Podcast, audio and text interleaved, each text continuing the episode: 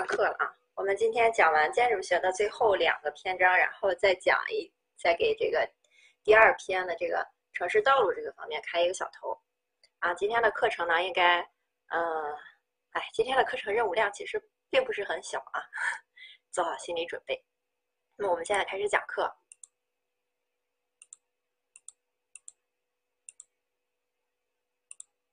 啊！那么我们今天呢，从这个建筑美学的基本知识开始讲。上节课的重点，上节课的重点，这个今天完事儿我会传上去的。哎，我们继续啊。然后建筑美学的这个基本知识是在书上的呃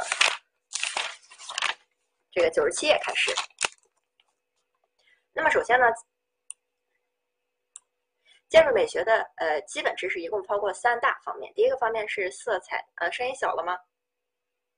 声声音小吗？声音小的话，我戴上耳机试一下啊。因为耳机没太有电。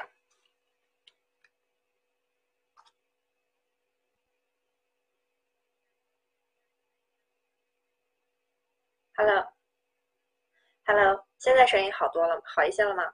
然后我就继续啊。那建筑美学的基本知识呢，分这个呃。一共这么分三个部分啊，第一个部分是色彩的基本知识，那么也就是说色彩的三原色，呃，然后色彩的三要素，还有这些，呃，影响色彩变化的一些因素啊。那么第二个就是这个色彩在城市建筑当中的一些表现和应用。那么第三个就是呃美学的这种呃理论知识啊，又分这三个方面。对我们开始了，啊，希望这看不了的刷新一下啊。然后呢，色彩的基本知识呢，我们一共呃要先掌握这些简单一点的。首先是色彩的三原色。那么我们平常呢在说这个色彩的红、黄、蓝这个三原色的时候，它其实是色料的三原色啊。那也就是说是这个色料的三原色。那么这三个颜色最后组合组合在一起呢，其实是一个黑色。那么还有一个色彩的三原色是指色光的三原色，也就是说我们这个赤橙黄绿青蓝紫最后组合成了我们现在生活中的这个白光啊。那么就是就太阳光啊，不是白光，太阳光。那么它就是色光。那么色光也是由三个基本原色组成的，就是红、绿、蓝啊，红、绿、蓝。因此它们的区别就是在这个地方。这个就基本常识，大家过一下就好啊。那么色彩的这个三个要素呢，包括色相、明度和这个彩度。那么明呃色相这就很简单，就是色相就是这个我这个颜色是个黄色，这个颜色是个蓝色。那么这个它。呃，颜色本色就是指它的色相啊。那么明度呢，是指这个色彩的明亮程度啊。也就是说，呃，同样都是红色，就像我右下角这张图，同样都是红色，那么呃，有点这种掺的白色越多，它们它的明度越强；那么掺的黑色越多，它的明度越低啊。这是一个明度，就是色彩的明亮程度。那么第最后一个呢，是它的彩度，这个彩度就是。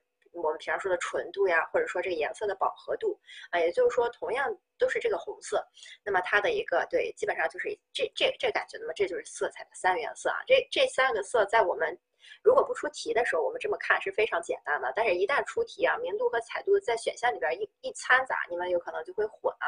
但是这是基本常识啊。那么色彩呢？主要有诶有两个，这这两句话呢，可以说是一一七年之前这两句话就非常重要，就是每年都想要考啊。那么这两年，呃，就是整个在色彩基本知识这个地方已经非常薄弱了，所以这一块看一下就好。那么色彩的重量感和诱惑力呢，主要是受明度的控制啊。那么我们也可以看到，哎，那么这个明度越低或者是越高呢，嗯，它的。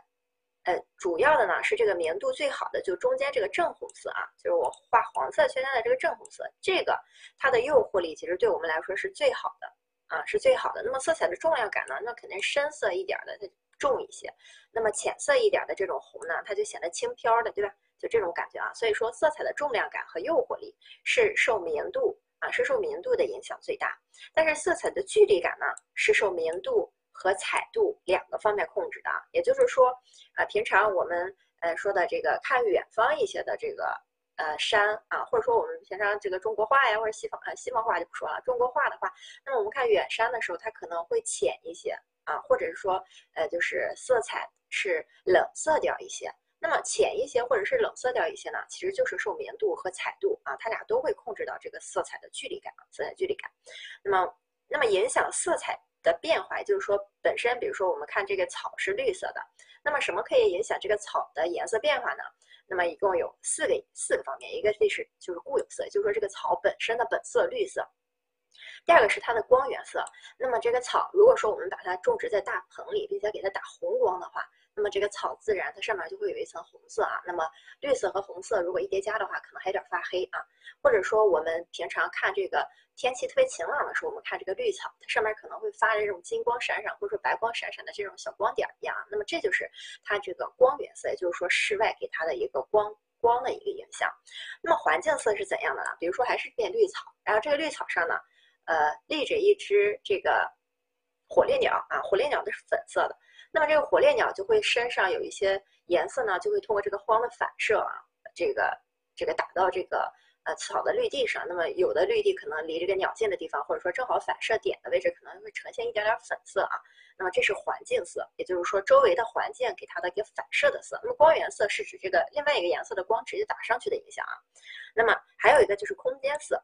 空间色是我们其实不太常说的啊，那大家看一下概念就好了。那么色彩对象随着距离的变远而发生的色彩的这种呃改变的现象，就叫色彩的空间色。那么其实呢，这个也不光是我们视觉的问题啊。那么色彩，呃，如果一个物体它随着我们变远之后，我们中间其实有很多空气，或者说呃就是通过阳光的反射呀等等啊，它其实会给我们的这个呃视线到这个物体之间。蒙上一层淡淡的这种呃白色呀或浅蓝色，它是会有这层呃青会有这层青蓝色的这个在中间隔挡啊，所以这个色彩的空间色，也就是说随着对象与你距离的改变而发生的这个颜色的变化，就叫色彩的一个空间色啊。那么这个在呃这这一块呢，可以说是我们这个呃这一章里边第一个比较重点的地方啊，就是城市建筑色彩的表现与规划啊。那么它这个色彩在呃这个历史当中起着一个嗯一个比较重要的作用。那么无论是在西方还是在中方，那么色彩的变化其实就是朝代的更替一定会带来色彩的这个变化。那么这个变化呢，有可能是继续丰富，也有可能就是一个突然的反向啊。那么这个中国呢，我们主要从嗯没有声音吗？这个二是什么意思？我今天已经换上了这个网线啊。按道理说，今天是绝对不会有什么问题啊。对，我们继续啊。那么中国呢，我们呃，从色彩的历史故事来说，我们主要从唐唐代开始说啊。历史，那么其实追溯到以前的话，那么西周有什么颜色，我们也是知道的啊。一会再讲啊。还有另外一页 PPT，我们先看它这个色彩在历史当中的一个应用的故事啊。那么从唐代的时候啊，那么我们看我这个第一张图就是一个唐代的南禅寺，也就是说我们国家现在发现了。这个最早的唐代建筑啊，南禅寺。那么这个这个唐代呢，主要它的主色就是朱白灰这三种颜色。那么也就是说，皇家啊是用的这个朱白灰，当然皇家也用黄色啊。这个黄色是从唐朝开始确定下来，是我们这个帝王色的。那么之后一直沿用到这个清末啊。那么除了这个呢，它在建筑上用的主色是朱白灰啊，这是。这是就是官眷建，呃，官官家不是官家，就是皇家建筑呀，寺庙啊等等。那么如果说是官眷的话，呃，不是官爵，就是宦官啊，这种这种这个官大臣呀，这种人呢，他一般都是绿呀、蓝呀啊这种颜色。那么再往下平民的话，一般都是灰白。那么也就是说，其实，在唐代的时候，这个色彩的等级已经是比较成熟了，可以说已经有了。那么这是唐代，宋代呢，主要是宋代本身啊，北宋。本身，他就已经发明了这个绿色的琉璃瓦啊，就像我第二张图，这就是北宋的那个一个建筑啊，他已经发明了绿色的琉璃瓦。那由于本来呢，这个唐代它是红色、朱红色的，那么宋代沿沿用了唐的这个朱色、红色，琉璃瓦一旦加入绿和红一对比，啊，这个整个走向就华丽了啊。那么这个色彩立马就多样了，呃，绿红也有点，嗯。也还可以吧，但是其他颜色就加进去了。因此，从北宋开始，这个色彩其实是走向越来越华丽了。那么，在这个呃宋呢，我们也说了，宋代有一本著名的这个建筑书叫做《营造法式》。在《营造法式》里边呢，也说了这个有几种这种彩画的画法。彩画一般都画在哪儿啊？就是呃，看我黄色圈的这些位置啊，建筑彩画主要就是画在这些梁呀、坊呀啊。室内室外的这些部分啊，或者是廊子的顶端呀等等。那么这营宋代的营造法式里写了彩画的三个三种类型啊，一个是五彩彩画，就肯定五个颜色对吧？青绿彩画主要就是以青和绿为主的，还有朱白彩画就是以红和白为主的啊，这三类彩画。那么到了明清的话，明清这种嗯交涉也不能说交涉淫逸的啊，这个发展的就。嗯，在唐的基础上也越来越有钱了，那它的这个色彩呢，也加上了少数民族的这种冲击，所以它的色彩一定是更加这个呃强烈啊，对比呀，哎或者说嗯这种丰富啊，那么色彩是比较强烈的。它主要是呃有朱朱呀，红色呀、青色呀、黄色啊、白色、金色啊，这些都都用上了，这是皇家的啊，皇家的。那么这是中国啊，色彩在中国的一个演变和发展过程。那么在西方的话，我们要知道希腊，呃，它是这种。嗯，人文主义的关怀呀，啊，等等这种理性呀，那么它的这个建筑呢，像神庙建筑啊，什么帕里农神庙呀，它都是这种呃三角形的山花啊，这个然后就是几个柱子，对吧？然后就没有别的了。那么这就是希腊的最主要的这种建筑形制，因为因此呢，它的造型是非常质朴的啊，拙朴的，但是它的色彩其实是很呃强烈明快的。那么这个呢，我们。因为现在出土的这种古希腊的建筑，一个是非常早啊，那无论是涂在哪个上面的颜色，其实都已经掉色了。那么这个地方我们如果要记的话，你们就想一下这种呃现在的希腊的这个蓝白的这个蓝色的屋顶、白色的房子呀，或者说有黄色的阳光啊、金色的沙滩啊之类的这种啊，你可以想象到希腊在当时，嗯，它的这个无论是它的呃文化还是它的人生活都是比较幸福的，所以那个时候整个的色调是比较明快的。那么希腊其实他们的这个古代的这个柱子啊，也是红色的柱子，镶着金边儿的啊。那么这个是希腊，罗马，咱们之前讲建筑史的时候也说过，啊，我我换个颜色的笔啊，我又忘了。那么罗罗马的这个呃色彩呢，哎，这个咱们之前讲建筑史也说过，它在建筑的形制上就全面继承了希腊，并且进行了发展。比如说从柱式上就可以看到，希腊是三柱式，罗马发展成了五柱式。那么希腊的这个建筑呢，本来只有这一种空间形制，罗马发展成了各种浴场呀、斗兽场呀等等啊，所以在色彩上它也是同样的。罗马把这个希腊的色彩发展的更加丰富了。那么这个是都是古代了，对吧？然后到中世纪的时候啊，拜占庭、哥特，其实这个中世纪是属于呃西方这个古代史一个比较黑暗的时代啊。那么几个这种剥削人权的大帝呀，或者等等等等的这些，基本上都出现在。这基本上都是从中世纪开始的，那么这个，因此它的无论是拜占庭式建筑，也就是说从罗马继承过来的这个拜占庭建筑，还是指后来的哥特建筑，它都是注重形式。那么拜占庭的这个建筑，咱们想那个，呃，土耳其的呃那个大教堂，对吗？中间一个大穹顶，旁边几个小塔啊。那么再到哥特式这种完全上升腾腾飞的这种空间，它都是注重建筑的形式。那么，哎，这个时候建筑的形式已经这么复杂了啊，色彩再很复杂的话，就有点。太过分了啊！所以说，到了中世纪的时候，色彩其实是阴暗、比较沉重的。那么这也是跟社会当时的社会现状啊，也是有这种感觉的啊。那么到了后来呢，到了文艺复兴时期啊，色彩因为文艺复兴时期复兴的是什么？复兴的就是古希腊和古罗马。那么因此这个时候它的色彩一定也会向他们学习。那么因此就是哎，色彩转得更加明朗了一些了，明哎就是欢快明亮一些啊。那么到再接下来发展就是巴洛克时期，那么色彩强烈大胆。再到后来的洛可可，娇里娇气的粉粉粉质粉气的，对吧？那么这是城市这个色彩在城市建筑当中的一个表现啊啊。那么色彩呢，在呃城市建筑当中呢，它主要刚才那些是它的历史作用啊。那么它的一些现代的作用或者说现在的组成呢，城市色彩其实主要分为两大部分啊，一个是人工色彩，一个是自然色彩。这些就看看就好了啊，这些没有什么要记的啊。哎，就上一页比较重要啊，这一页我们在大致上看看就好了。那么城市的色彩呢，包括人工色彩。人工色彩有什么？就是我们建的这些楼啊，我们的道路，我们的呃这个灯啊啊之类的啊，人工色彩。那像自然色彩的话，山的颜色、草的颜色、树的颜色、公园的颜色啊，那么这些是自然色彩。那么城市的色彩的作用呢，有四大作用。第一个是物理作用，这个是其实对我们城市影响最深远的一个作用啊。那么然后是。装饰作用、标识作用，还有情感作用啊，啊，我们从这个呃装饰装饰作用就不说了，就是好看呗，对吧？那么标识作用啊，也就是说这种呃呃，比如说一个呃一个城市，现在有的城市已经开始做这种色彩规划了啊。那么像西安好像就是有色彩规划的吧？那么整个可能是这种朱白黄的这种配置，然后突然有一个哎绿色的尖尖的塔楼起来了。假如说啊，那么它的这个标志作用是非常明显的啊。那么它因此色彩，因为通过这种对比性可以增加它的可识别性。那么其次就是情感作用啊。那么在城市的色彩作用这里边，如果我们要找出重点的话，或者说大家呃要去多看一看的啊，就是有两个是需要大家看一看的，一个是物理作用这里边书上的第。呃，一百零一页啊，说一百零一页第一段话，这段话你们一定要呃预习的时候如果没有仔细读的话啊，那把这个地方画一个小星星啊，标一下重点。这段话要仔细读一下啊。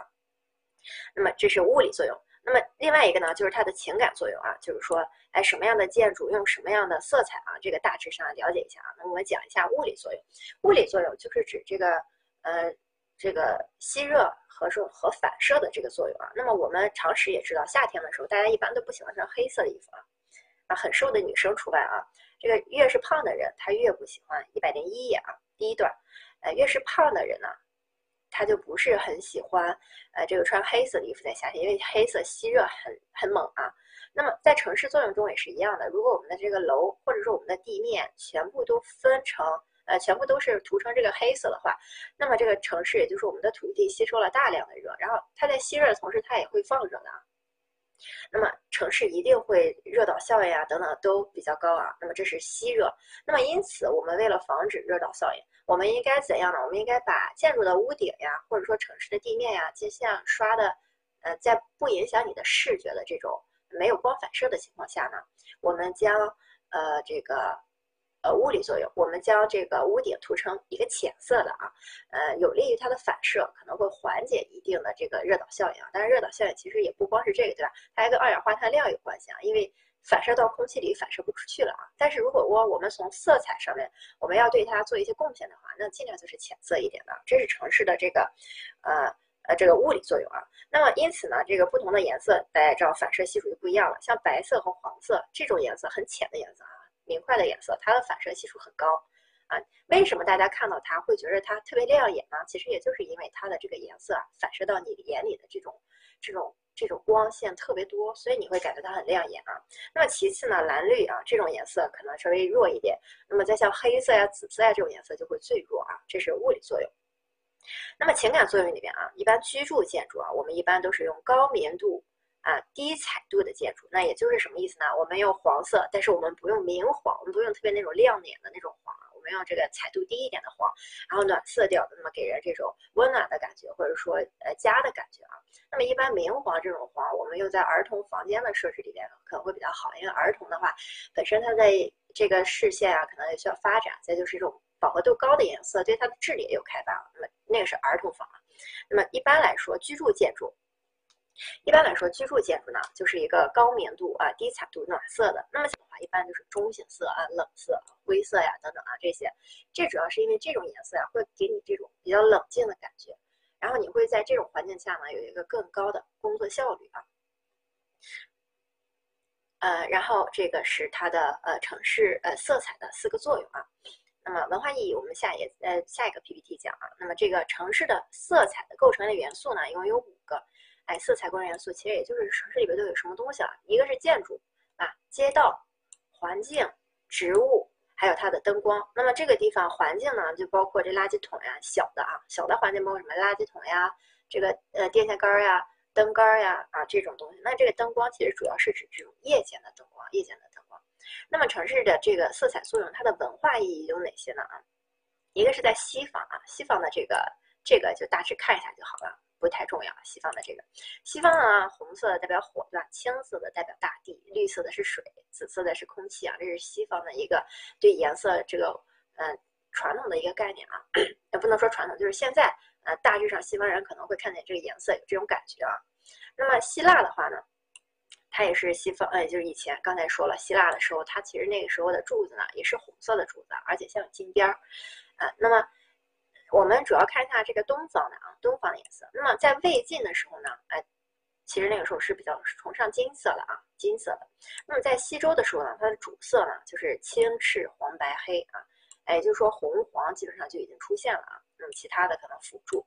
那么在唐朝的话，在唐朝是确定了这个黄色是皇家色了啊。虽然之前也有，但是唐朝的黄色是被确定了谁是皇家色。那么其次呢，它还有朱白色呀，啊，这个平民的这个灰白色呀，还有这个官宦世家的这种青绿色啊等，它也有啊，但是不多。但是主色是朱白灰啊。那么宋代的话，刚才讲了，它有这个彩画，它彩画都画在这个额坊的位置啊，五彩的呀。青绿的，五彩的是哪五彩的？就是基本上也就是朱、青、黄、白、金这种颜色啊。那么还有青绿的呀，还有朱白的啊。明清的时候呢，主要就是崇尚这个五彩啊，出彩五彩，以这个为主啊。但是明清的时候，色彩，呃，基本上是越发展越多啊，越发展越多。那么五行啊，我们呃这个中国的这个五行啊，是呃这个是我们根深蒂固的一个观念，对吧？我们平常说左青龙，右白虎啊。那个左青龙右白虎啊，是站在这种我们国家的这个房子坐北朝南的这个基础上来讲的啊。那么如果说按照我们现在规划的这个东西来看的话，其实正好是反过来的，左青龙啊，上北下南，左西右东，对吗？左按照规划的那个那个呃图来看的话，左是西边，但是中国的这个是反过来的啊，所以说左是东，那么左青龙东就是青色，右白虎啊，右白虎就是西是白色。南朱雀，南朱雀，我们想想，大雁南飞归来啊，从南边飞过来，所以南是朱雀，是红色。北的话，玄武是黑色啊，北边比较冷啊，比较冷。那么中央是这种黄色、金色啊，这个是我国的五行之色。啊，那么这这一章里边啊，比比较重要的几个点，哎，啊，还还还还没讲完啊，我们继续啊，还有，呃，那么在这个。呃，这就是前两章了。那么第三章的话，它就是一个主要是一个美学的定义的问题，这就很简单了。美学的定义就是研究建筑与其环境的美的本质和规律啊，这就是美学的这个定义，建筑美学的一个定义啊。那么它分析各要素之间的一个关系啊，还有研究这个审美经验这个中心啊等等啊，就这么一门学科，它主要就是研究建筑和周围的环境之间的嗯关于美的本质和规律的问题啊。那么，呃，那么形式法则呢，主要就是在讲规律了啊。形式法则就是美学的形式法则，主要就是它的点线面呀、它的色彩呀、它的质感呀的一个搭配规律。那么这个地方呢，主要是我们要知道形式法则的规律啊，哎，对比与微差啊，这是它的第一个规律。第二规律比比例与尺度，第三个规律均衡与稳定，第四个是韵律与节奏，第五个是重复与再现，第六个是渗透与层次啊。那么这个里边呢？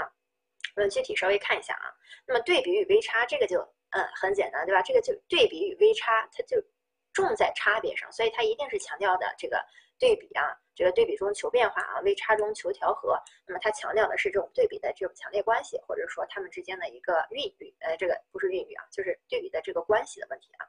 比例与尺度主要就是黄金分割呀，等等啊，这都是传统美学法则。那么黄金分割零点六一八，对吧？啊，古希腊。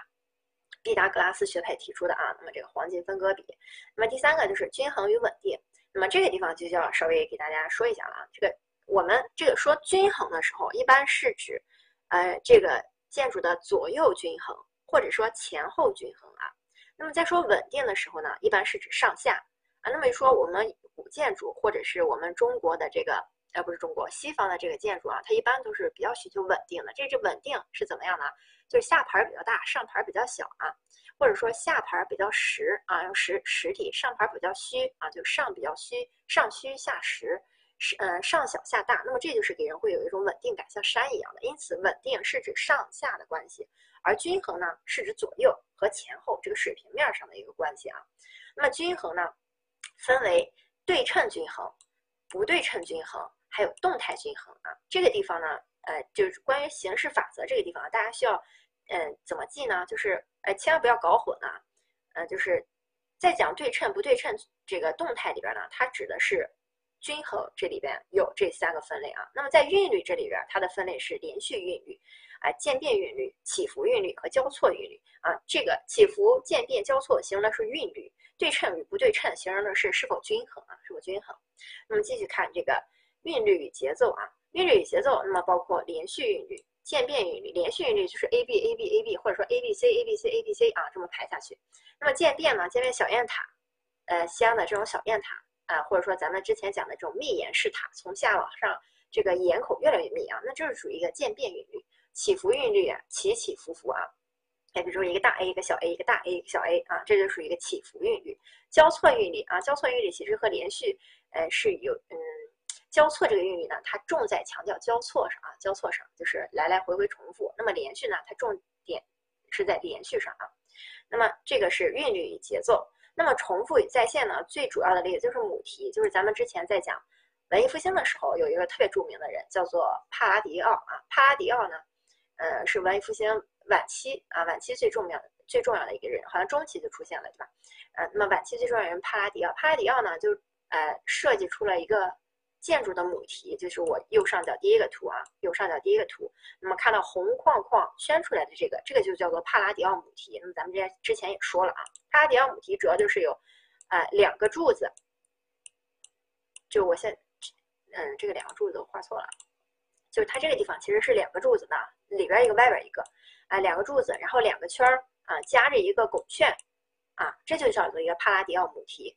那么，像维晋察巴西利卡，就是文艺复兴时期晚期晚，嗯，维晋察巴西利卡，文艺复兴时期那个，呃，最著名最著名的那个建筑呢，它就是一直都在用帕拉迪奥母题。啊，整个延续了这栋楼的立面，一二三层全都是帕拉迪奥母题组合起来的。那么这个图其实就是那个维晋察巴西利卡的一个截图啊。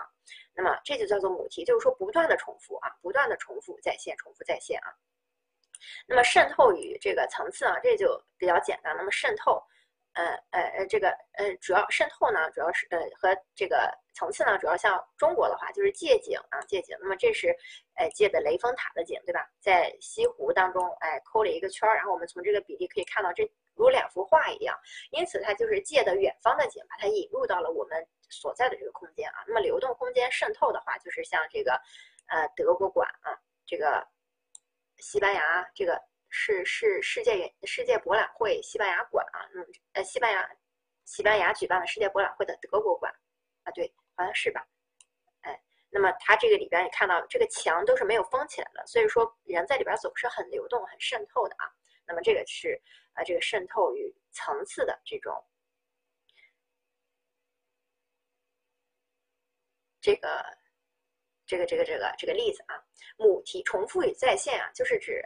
a a a a a a a 就是不断的在重复，但是这个韵律呢，韵律它可以是通过一个变化，嗯，就怎么说？我还是用字母来举举题，母题是铁定的 a a a a a 啊，然后我对每一个 a 就定义了一个 a 啊，来来进行的，这个韵律就不同了，我 a b c d e f g，然后我再来一遍 a a b c d e f g 啊，那么这种感觉啊，这就叫这个韵律和重复与再呃和这个呃重复与再现啊，当然这个是。我们严格意义上来分，它是这样分的。但是在我们实际使用当中，它一定是交叉的啊。它们它们肯定会有，呃，这个一定的这个重合啊，肯定会铁定会有一定的重合的。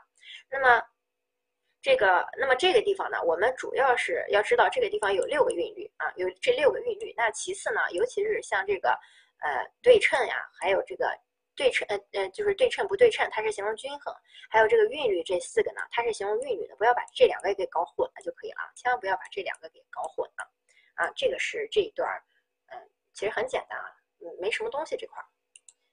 那么在这个现代建筑的一个基本的知识呢，主要是呃这块主要其实是这个啊。那么我们现在的这个建筑观念呢，主要是非常多元化的，什么观念都有。刚才讲的那六个形式啊，它其实是美学的这个法则。那么，因此我们现在的建筑美建筑这个美学流派里边，它肯定有一派是支持传统美学观念的啊。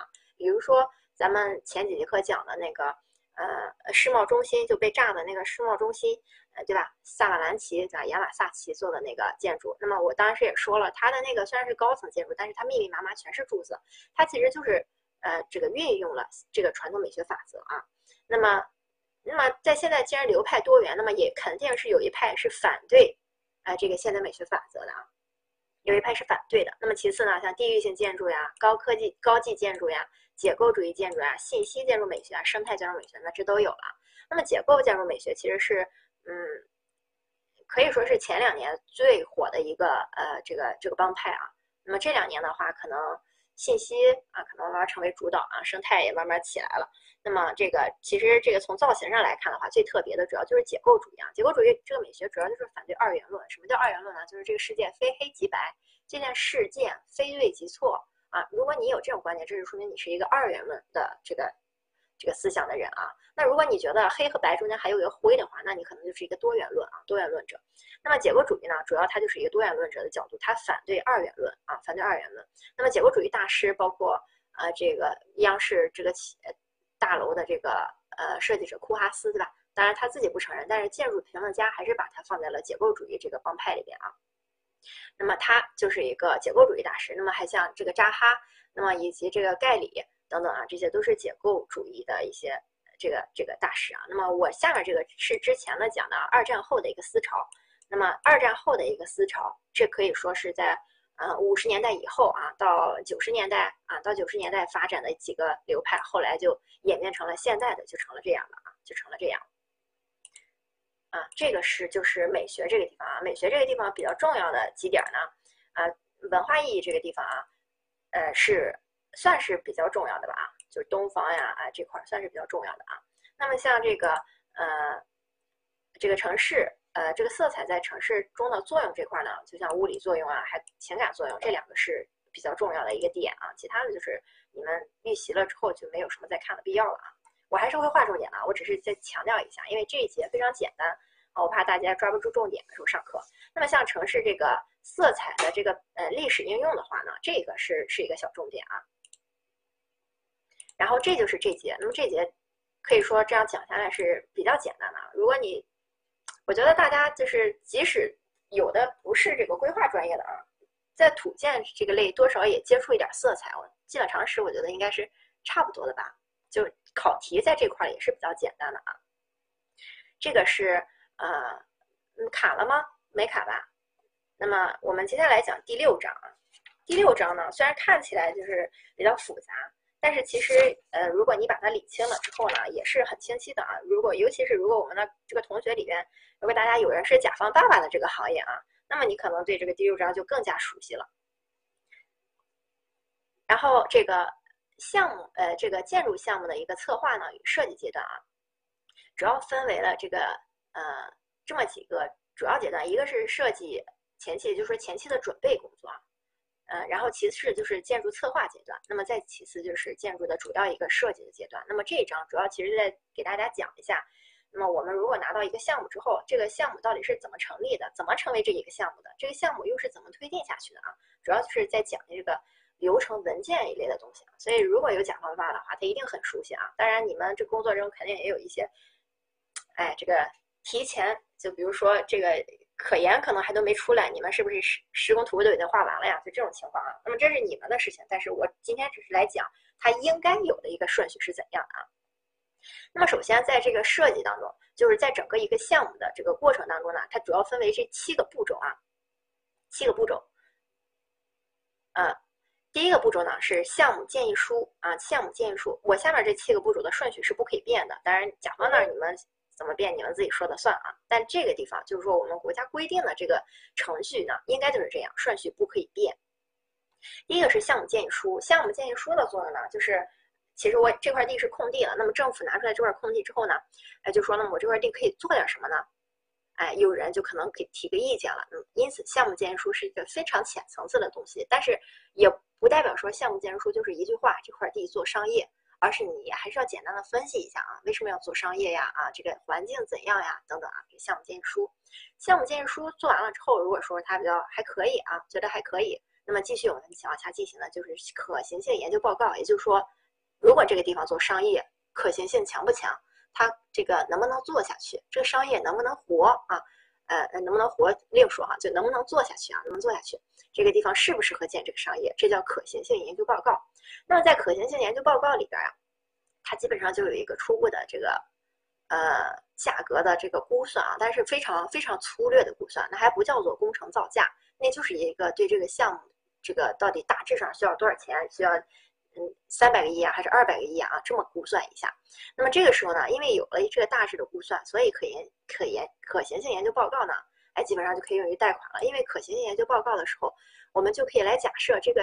假如这个项目需要二百万的话，我们这个二呃二百二百亿的话，我们二百亿从哪来啊？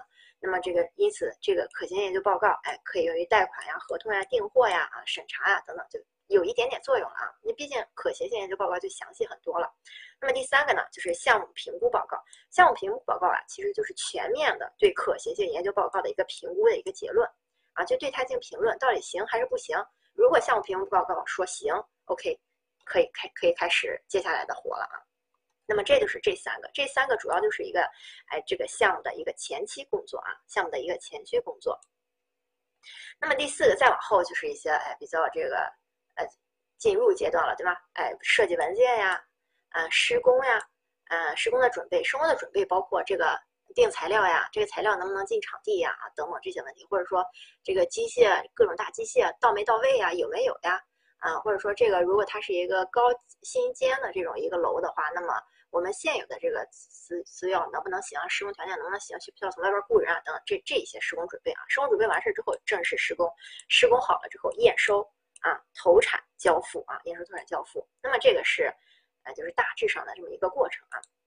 那么接下来我们呃具体讲啊，这个地方，呃呃比较重要的一个呢，其实是这个，就项目建议书和可研来看的话啊，这个项目建议书的这个内容要更加重要一点啊。我们要知道里边呃大致上都有什么啊。那么首先，项目建议书要提出项目的这个依据和缘由啊，要这个建设项目提出的依据和缘由。那么依据和缘由是什么？毕竟就是它的背景资料。比如说你这个地方要建一个博物馆啊，啊，或者说这个什么呃遗产呃文化遗产保护馆。那你如果要建一个文化遗产保护馆，你必然是这个地方要有文化遗产，对吗？那如果没有的话就不行，有的话就行。那么这就叫做背景资料啊，背景资料啊，或者说这个基地的一些情况啊。那么以及它的拟建地点的一个长远的规划，也就是说这个地方我要建一个这个呃。这个这个呃文化遗址的这个非物质文化遗址的这个博物馆，那肯定这个地方是要作为一个有一定的旅游资源才可以，对吧？你这个地方是一个开车三天才能到达的一个地方啊，那建了之后也是有点意义，有点不是特别好啊。那么这个是一个你你建地点的一个长远规划，那么以及它的这个行业还有地区的这个规划资料，也就是说这块地到底是不是一个可建设的用地啊，等等这些。那么这是项目建议书提出的一个依据和缘由。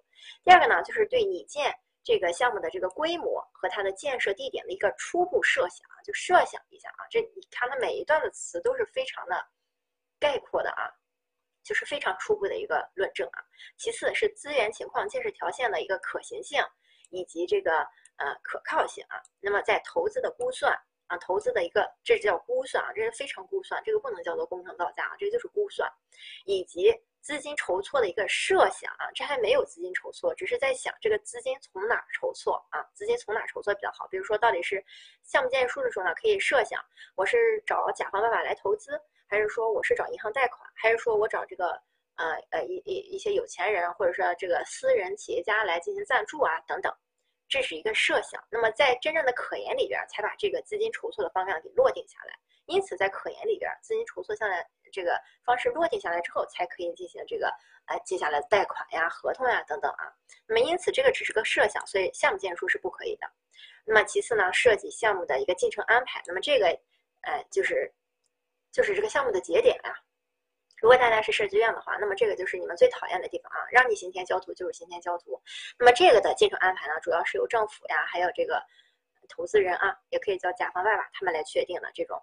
进程安排，哎，基本上我要用三年的时间完成这个小区的建设。那么我要在第一年，哎，做到什么程度？第二年做到什么程度啊？第三年，哎，全面这个完成啊，等等。那么这个是进程安排啊，以及这个经济效果呀、社会效益的一个分析与出谷啊。你看到它每一个词基本上都是一个出谷啊，出谷。项目建议书啊，项目建议书当然是按照我们的现实情况来说的话，当然是。这个政府和甲方爸爸这个协商着来嘛，对吧？我们继续啊，然后是可行性研究报告啊，可行性研究报告，哎，这个基本上就开始有的就会到到你们这些设计院的手里了，对吧？那么这个可行性研究报告它的内容就哎要比刚才要丰富一些啊。那么总论项目建筑的这个必要性和依据。那么前面是什么？提出啊，提出依据和缘由，这个是总论啊，所以已经开始论述了啊。也就是说，前面提出了之后，这个地方开始论述行不行，对不对了。那么第二个预测，呃，这个需求预测和建设建建建设规模啊，资源与原材料以及燃料、公共设施的情况，哎，这已经开始有有一点详细了，大家可以感受到了吗？已经燃料呀。呃，原材料呀这种东西啊，那么以及建设条件与厂址的一个方案。刚才是什么呢？刚才是拟建规模和建设地点啊，拟建规模和建设地点的一个设想。那么这个已经是慢慢往方案开始敲定了。然后设计方案啊，环境保护，呃，企业啊，劳动啊，人员的培训，呃，实际的这个实施的进呃进度建设。哎，投资的这还是一个估算啊，资金的筹措看到了吗？它不是资金筹措的设想了，它是资金筹措了，以及社会的这个经济啊，什么社会效益分析啊，这是可行性研究报告。那么，呃，这个当然了，在实际当中，有人提出来就有人做的了，但到了这个可研的时候啊，肯定就是设计院来做的了。但前面其实也是设计院在做啊，一般这个项目一旦提到了这个。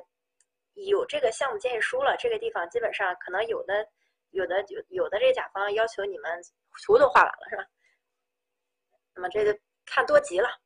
那么继续啊，项目建议书呢，它跟可研的区别呢，主要是建议书是基本的一个畅想啊，可研是在立项的基础上进行了全面探讨，提供科学可靠的依据啊。对，还有的公司是不是方案都没还没出完呢，然后楼都盖完了，对吧？哎呀，很多这种情况啊，我们不能跟实际当中的比较啊。第二个建议书呢，提供的是一个宏观信息啊，可研是对技术经济的预测分析啊。那么第三个建议书呢，误差可以百分之二十啊，建议书的这个误差就是这个预算的误差啊。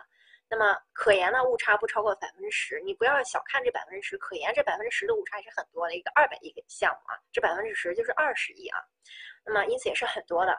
那么实际我们到工程预算这个程度啊，施工图出来之后，到了工程预算这个程度，这误差很小的，对吧？除非你换材料啊，临时换材料啊等等。那么第四个建议书的目的呢，是推荐项目啊，就是推荐我这个地方是不是用来做商业，或者是不是做百货。那么我是推荐他做百货的。那么可研呢，是立项的决策文件，也就是说，可研如果说他是做百货，可以就立项了，这个地方就是做百货了啊。那么这是他俩的区别。那么刚才还讲了呃。嗯，那么刚才说了这个项目评估报告啊，项目评估报告没有什么好说的，它就是对可研的这个一个报告啊，提出这这个全面的这个改进措施或者说意见啊。那么刚才呢，那就是三个前期啊，刚才那就是三个前期。那么策划的一个概念呢，呃，建筑策划呢，主要是指对这种呃建筑策划就是前期之后了，然后我开始对这个项目进行策划了啊。那么就是提出项目的整体构思方案、初设的这个图，哎，方案这个设计图啊，初初步设计图，这个方案设设计图是第一步，完事儿是初步设计图啊。也就是说，初步的那个设计图基本上就是，嗯，就是这个方案最后的这个设计图了啊。那么方案的时候可能出三个，初设的时候可能出一个啊，深化下去了，然后才是施工图，然后就是招标呀、合同呀、施工管理、验收啊。那么这是策划阶段啊，这是策划阶段。这个不用特别区分哪个阶段啊。那么在建筑策划的这个里边呢，它主要有一些相关因素啊，就建筑策划它有一些呃一些相关因素。那么包括第一个是场地啊与选址，那么第二个是这个场地与选址呢，主要受嗯三个方面的影响啊。那么第一个就是这个建筑功能，哎，可以影响这个场地与选址，比如说这是一个。呃，发电厂或者这是一个垃圾处理厂，它肯定不能建在市区中间，对吧？那么这是因此它有这个人的需求呀、建筑类型呀、空间使用啊等等，它会影响场地的选址。第二个呢是建筑造价会影响。那比如说我们这个嗯养猪场，养猪场也不可能建筑在建在市中心，对吧？那么像银行的话，它很银行的这个办公中心啊、办公大楼很少建在这个郊区，对吗？因为银行有钱啊，所以它都把这个地价当中的最贵的那个部分。拿去做金融了啊，拿去做金融的这类的建筑。那么第三个，建筑的法规啊，也会影响场地。建筑法规包括法律呀、规范呀、传统信仰啊。像现就建筑法规这个地方，其实它是统说啊，它也包括这种，呃，就是呃规矩啊规矩的感觉。那么这个地方，也就是说，有的有的像少数民族，他那儿就是呃不能建高楼啊，你你就不能过去建啊。那比如说呃，好像这个印印尼好像是不能建两层以上的这个建筑是吧？有有的地区啊，那么它的确是有这个规定的啊。嗯，这是建筑法规，呃，就是建筑的功能、建筑的造价和建筑法规都可以影响场地的这个选址啊。我我讲的和和这个不一样吗？啊，巴厘岛，对对，我也记得啊，好像是不一样吗？一样吧。我今天已经换上网线了啊，不要再跟我说我这网不好，那一定是你们那网不好啊。然后我们继续啊，策划的内容，刚刚在讲这个策划啊，主要包括一个，哎，这个其实就这这个你看着很复杂，很简单啊，包括总体规划啊，总体布置，建筑策划内容包括总体布置，这也就是咱。上节课讲的那个场地的总体布置啊，那么场地的总体布置，我们回顾一下上节课讲的场地总体布置有什么？呃，功能分区，这个其实就是整个这个呃这个场地的一个划分了，对吧？主次功能分区，什么动线功能分区，对吧？等等啊，那么其实就是排布这个楼了，然后里边的这个呃建筑是怎样的，对吧？呃，建筑的这个排布啊。那么其次呢，连接建筑的交通是怎样的？人流流线怎么走啊？然后剩下的用绿化呀，哎，去填吧填吧。然后地下用管线呀，地上可能还有这个消防呀、节能呀等等问题啊。那么这是策划第一个内容，肯定是总体规划，啊，呃不是总体规划，总体布置啊。那么也就是咱们的总平面图，对吧？那么第二个呢是建筑，哎，设计的考虑啊。那么第一个总平图画完了，我们要画什么？建筑是建筑的自己的图了，对吧？方案设计图啊。建筑考虑环境功能啊、技术呀、空间组合呀、哎剖面啊等等这些，这这个就是一些我们大家很清楚的一些简单，我们看一下就好啊。这个地方不是很难。那么第三个呢，结构选型。那么是建筑画完这个方案图之后，肯定是交给结构来看看这个。两千米的楼能不能建起来，对吧？结构选型一下，或者说这个厂房，或者说这个体育馆大跨度要什么样的这个类型的大跨度建筑？咱们的壳体建筑是平面大跨度还是呃这个立体大跨度，对吧？那么结构选型之后呢，哎，上其他专业了啊，水电暖暖通的同学们就上来了，进行设备，呃，供电啊、排水啊、热呀、空调啊等等。然后呢，我们的这个工程造价就出现了，算算计算面积呀，算算这个工程造价的估算呀，然后进行这个。呃，最后就是甲方爸爸定一下这个建筑周期啊，那么你要一年把它给我搞完，对吧？呃，然后这个这个就是这个策划部分的这个整体的一个内容啊。那么可以看到这个第一部分，这个我们前面已经讲了啊。那么建筑设计的思考这个地方，这个归铸件考试，对吧？铸件考试去考，我们不需要，对吧？那么第三个呢，结构选型咱们上节课也讲了。那么供电供暖这个地方呢，哎，我们这个后面讲，呃，下一章就讲这个了。呃，下一大篇啊。那么这个工程造价这个方面，我们不需呃，这个工程造价这个方面，我们大致了解一下啊。那么因此，在他说的这个设计前期这里边，其实我们在这今天这节课需要掌握的东西是什么呢？就是这个建筑工程造价的估算啊，建筑工程造价的估算。那么建筑工程造价的估算，首先我们要知道四个点，就是建筑工程造价估算包括哪四方面啊？第一个方面是环境投资，第二个方面，哎，建筑投资啊，建筑投资。第三个方面设备投资，第四个方面就是哎，咱们赚的这个钱了，设计费率，对吧？设计费率啊。那么环境投资，哎，这四个方面呢，不要记混了。那么环境投资其实就相当于这个总评这种，呃，不能说总评，就是整体的这个布局这个方面的，对吧？环境投资，然后建筑投资、设备投资和设计费率，先把这四个记住。然后呢，我们要记住每一个里边到底都有什么费啊？其实每个里面什么费是非常简单，只有几个特别的需要大家记一下啊。比如说像环境投资里边，像国国呃这个国土有偿使用费，这肯定是属于环境的呀，这跟建筑不搭边儿啊。国土这个有偿使用费啊，就是咱们的地这个买地钱了，对吧？那么第二个呢，市政啊配套费啊，市政配套费。那么这是什么意思啊？我们这块地在没做之前呀，市政的道路管网啊，呃，包括供电、供水、供供热呀啊。这这种供网呀等等啊，那么在我们这块地没用之前，他们只是铺设在我们这块这个临近这块地的这个路底下了，对吧？那么怎么样把他们引入到我们的这块地里边呢？这块费用是需要这个是需要费用的哈，是需要交给政府政府钱的，就是交给供电公司呀、供暖公司呀，他们来给你拉线走线，来给你埋坑啊。那么这是这个就是城市市政配套费，就是他们把这个。城市管网的线拉到你这个地块里来，这是需要费用的，哪怕只有十米，它也是需要费用的啊，可能几十万、几百万啊。那么这个是，这也肯定属于环境投资费，对吧？那么其次呢，像动，像看这个环这个城市配套里边，我括号里边这个你们自己看看就好了，污水啊、自来水啊都算啊。那么其次呢，环境投资费这里边比较容易忽略的是个动迁费，动迁费呀，它是属于环境投资的，不要看感觉它是。好像是在动员这个原住民拆迁啊，是和房子有关，但是这个是属于它基地原有形态的，因此与基地原来状况相关的啊，这种都是属于环境投资费，因此动迁费是需要环呃是属于环境投资费的，这个不要忘记啊。那么再其次，小环境配套费啊，哎，一旦有环境两个字，肯定是环境投资里边的。那么这个是第一个，所以第一个里面其实不太容易，那些都不需要背，对吧？给你列出来，你应该能选出来的啊。只是动迁费这个稍微有点特别，你们要。呃，记一下啊。那么第二个，哎，建筑投资费啊，什么是建筑投资费？跟建筑直接相关的有什么？建筑有这个房子，房子钱，盖房子钱你要出。其次呢，盖房子人的钱你要出啊，盖房子人的钱就要出。那么这个是建筑投资费。那么这里边呢，就包括建筑的直接费啊，就是咱们我刚才说的这个梁柱呀、啊砖、木头呀这个价格啊。那么买这个的钱。第二个呢是人工费啊，我再换一个。人工费，人工费就是这些砖砖砖工瓦匠的这些钱啊。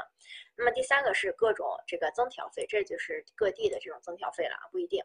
那么第四个呢，哎是这个呃增调费啊，这个也要稍微记一下啊，这个是属于建筑里边的啊。那么像施工管理费，管人的对吧？管人的它肯定是属于建筑里边的对吧？临时设施费，临时设施费包括什么一些脚手架呀，或者说我们这个维和场地的这个呃这个这个就是。党的这个防防护栏或者说防护网等等啊，临时建设费。那么劳保基金对吧？跟人相关的这里边呢，有几个容易忘的，就是贷款差价啊，贷款差价这个是属于建筑的投资费里边的啊。哎，那么还有就是税金啊，税，也就是说跟这个直接钱相关的啊，跟银行相关的，或者说跟这个给政府交的这个税相关的这些，都是直接属于建筑投资费的啊。哎，这个增调费也是啊，交给这个政府的这种钱啊。那么这个是，这是这三个需要你在这个稍微往建筑投资费这里边可能要稍微这个搞这个分类一下的啊。那么像下面的设计费，呃，设备费就很简单了，对吧？设计费，那么呃，设备费那肯定就是空调呀、暖气呀、电梯呀这些啊，消防设备呀等等。那么设计费率，也就是我们自己这个设计院的钱了。那么像中国和外国，如果是外资设计院和中中资设计院的话，它一定收的费用是不一样的啊，外资的相对要稍微高一点啊。那么这个就是工程造价的这个估算四大方面的费用，主要就是这四大方面啊：环境、建筑、设备和设计费啊，设计费。那么这个设计呃，这个呃，在建筑设计阶段啊，刚才我们这个一直都在讲这个，这是呃策划阶段啊，这个前期这个呃建筑策划阶段啊。那么策划了过事过了之后呢？就到了真正的这个设计阶段了。那么我们在呃是达到设计阶段之前呀，必备的文件，也就是说文件的依据啊，有一个项目批准文件，对吧？项目批准文件，然后城市呃这个呃城市的这个总规啊、详规啊啊等等这些城市规划啊，我们需要有这些文件的。其次呢，哎工程的强制各种规范，比如说住宅，如果是住宅的话，那么住宅区的这个规范呀，还有这个高层建筑规范呀。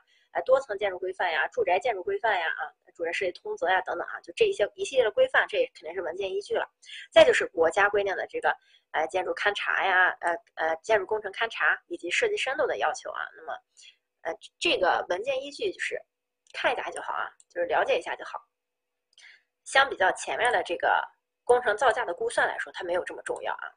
那么，在这个。有这四个文件之后，我们才能进入到建筑设计阶段。当然，实际情况当中，哎，有没有其实都很难说，对吧？那么，这个是在这个建筑设计阶段，如果一旦进入建筑设计阶段，有一些文件需要改的话，那么我们就要有一些这个固定的程序了，不能这个越级申报啊。那么这个主要先给大家讲一下，呃，大致上啊，那么我们在一个项目，在政府把这个呃政府拍板了这个项目可以之后啊，也就是说审批单位通过了之后。那这个设计院甲方对吧？把这个甲方会把这个，呃，设给设计院。那么设计院呢，呃，会出设计图，出设计图之后呢，哎，再给这个施工单位。这个就是给建设单位建设单位的总包呢，再将他们下面，比如说本来有五栋楼的建设，它可能有分包给了五个这个分包单位。分包单位呢，在这个在装门窗的时候，可能又把门窗这一块呢，又分包给了之下的这些呃这些小单位啊。那么这大致上啊，就是这种感觉的。那么因此，如果任何一个环节，不管是分包公司，还是说是呃这个呃施工的这个总包，他们在这个呃哪些地方需要修改的时候，他们要层层上报啊，层层上报，然后层层去这个同意。那么因此呢，原这个呃如果说有文件需要修改的话，必须是原建筑工程勘察设计院单位儿啊进行一个修改。那么这个地方呢，其实在刚才这个过程当中，如果我们把甲方爸爸刨除的话啊，那么最高位的这个是。这个地方啊，就是设计院了。那也就是说，如果有文件需要改的话，施工这方面有文件需要改的话，它要上传给设计院，那么由原设计院进行修改。那么如果说原设计院啊同意修改了，但是他自己不想干这个活的话，他就要把它委托给相同资质的这种设计院修改，就甲级院托给甲级院了啊。那么如果说再有一些，这都是小修改啊，比如说换个门啊，换个窗呀，啊，稍微换点造型呀等等啊。那么如果重大修改的话，需要向这个原审批单位，就是说向我们的政府啊，去这个汇报一下啊，去汇报一下，看可不可以改。比如说少一栋楼，或者是多一栋楼啊，这种比较重大的。那么这个是修改文件，就普通修改文件啊。那么如果说这个建设项目当中有一些新的技术，比如说呃大裤衩在建设的时候，这个呃这么高的楼进行挑空，嗯挑空啊，这种悬空，那么这这这是一个我们之前从来没做过的。那么如果说有这种的话，那我们必须要出具国家认可的这种检验报告，那么可以实行；或者是说国家没有这方面的检验报告，那么我们就上专家会，对吧？上专委会啊之类的去进行审定啊，可以就可以。那么这个是呃这个呃，如果是需要修改或者是有新技术的啊。那么其次呢，呃这个设计呃呃，那么设计的流程呢，主要包括前期准备。就是前期准备，就包括咱们刚才的科研呀，啊，这个项目立项呀、许可证呀，啊，各种标准，还有这个环境的那些东西啊，还有包括这边的这些文件。那么先有一个前期准备，再有一个方案设计，啊，方案设计，那么再有一个这个呃这个初步设计，然后最后到编制施工图啊，编制施工图。那么大致上就有这么一个顺序啊。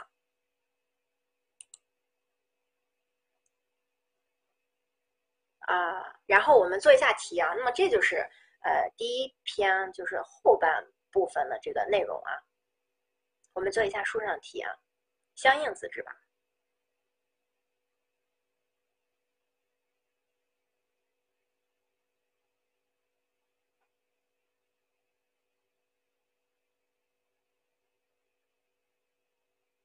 这个做一下题啊，这个这两道是多选题啊，多选题。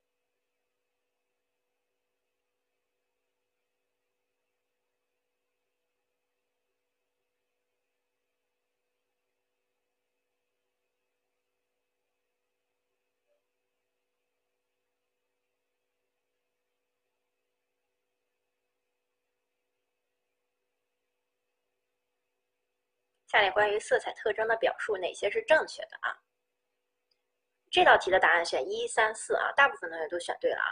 那么第一个，每一种色彩都是由色相、彩度、明度这三种这个属性表示，对吧？这个没问题啊。这个只要他不把你们就是看一下这个，不要把字字，他不要就是有的给你嗯彩度呀，然后他在后边明度这个地方再写个纯度呀，他们就好这样写啊，就是混淆你。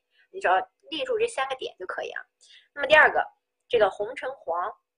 等色调称为彩度，这个不对，对吧？红橙黄称为色相，对吧？称为色相。第三个，色彩的明暗程度称为明度，这也是对的。第四个，不同色彩易产生不同的温度感，对吧？这也是肯定是对的。第五个呢，色彩的距离感，呃，以彩度影响最大，这不是光彩度，那么它的明度也是有很大影响的。因此这个地方呢，它其实是想考你距离感。啊，有哪些这个影响因素啊？所以它故意强化了一方面，所以第 E 是不对的，选一三四啊，一三四。那么我们再看一下八十五题啊，八十五题，这这几道就是比较嗯比较老老的题了啊。八十五题，下列关于艺术手法表述哪些是正确的啊？B 是色相，不是彩度啊，彩度是什么？饱和度呀。八十五题啊，下列关于艺术处理手法的表述哪些是正确的？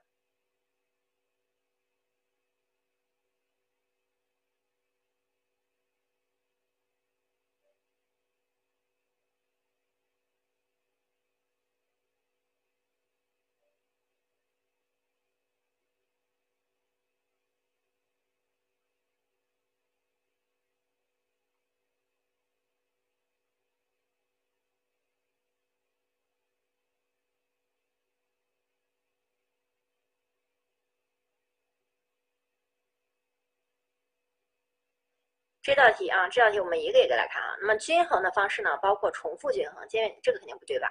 均衡包括对称均衡、不对称均衡和动态均衡啊。所以 A 不对，B 均衡着重处理的是构图左右前后之间的亲等关系，这个也是对的，对吧？B 是对的。第三个稳重哈是上下整体中上下之间的亲等关系，这也是对的，没有问题啊。在线的手法往往同对比和变化结合在一起使用啊。在线的手法往往和这个对比与变化结合在一起使用，这个是对的啊，这个没有问题啊。它这是两种手法结合，那我不可以，我我那六个不可以结合吗？可以结合，所以是。四 D 是对的啊，它其实就是一个结合的形式啊。那么母题可以这个增强这个对比效果，母题增强的肯定不是对比效果。那么第五个呢，是这种是错的，就是他在说这种形式啊，这种重复在线的形式是增强的对比效果，这肯定是不对的。他就是说在判断啊，在判断一个事件。那么四 D 呢，他是说那两种手法可以结合在一起使用，是的，是可以结合在一起使用的啊，这也没有问题啊。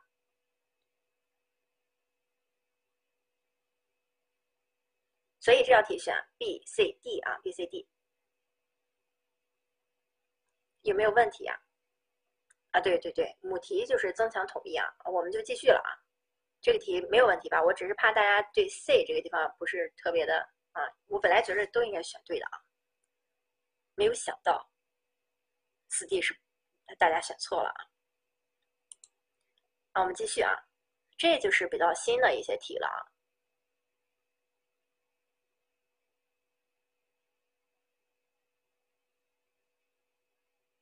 下列建筑色彩的物理属性及应用哪项是错误的啊？这个是一个单选题啊，单选题，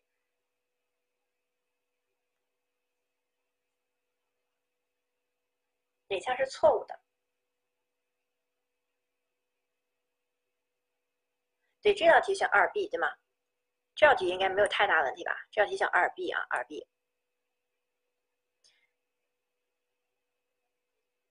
第十三题，第十三题，下列关于建筑工程造价估算应该考虑的这个表述里面，哪项是全面的啊？哪项是全面的？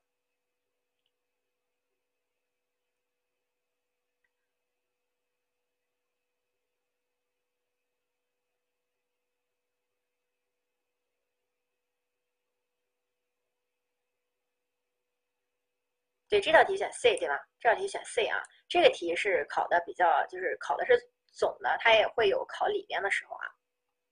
十二题为什么不选 B？十二题，十呃十二题为什么是 B？高反射系数的是什么呀？你看咱们前面也说了啊，黄白色系是反射系数高的。如果你认为 A 是对的话，那么 B 的话，也就是说黄白色的屋顶，你认为会加剧城市的热岛效应吗？这不是呀。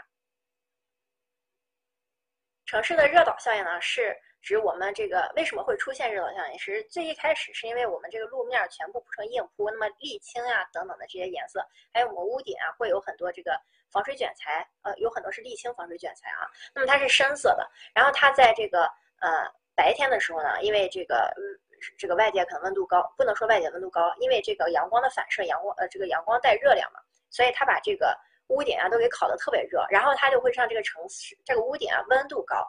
而且不断的在吸热，然后它就会向这个城市当中散热。那么这个是呃导致热岛效应的一个因素啊，导致热岛效应的一个因素。因此深色的是一定会的，啊是一定会的。所以这道题选 B 啊。如果说我们的空气质量是非常好的，那么这个光反射到空气当中，它就会被反走了。之所以就是实际，之所以实际情况当中啊，这个反到空气当中可能有一部分被留下了，那是因为我们的空气不好了。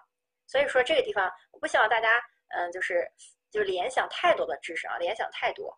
嗯，就是联想太多的话，你就会觉得人工的，这就是因为人工的存在啊。因为你如果联想多的话，你还会想啊，城市热岛效应还跟这个二氧化碳排放量有关系。二氧化碳排放跟什么有关系啊？跟我们的这个汽车尾气有关系，对吧？不要想的那么深，你就想最浅层次的啊，最浅层次的。那么这个解释一下 D 啊，D 居住建筑啊，用高。啊，亮度低彩度的颜色，温暖的色彩啊。高亮度，咱们刚才讲课的时候是说了这个黄色，对吗？高亮度的黄色，也就是说，呃，是这种，嗯，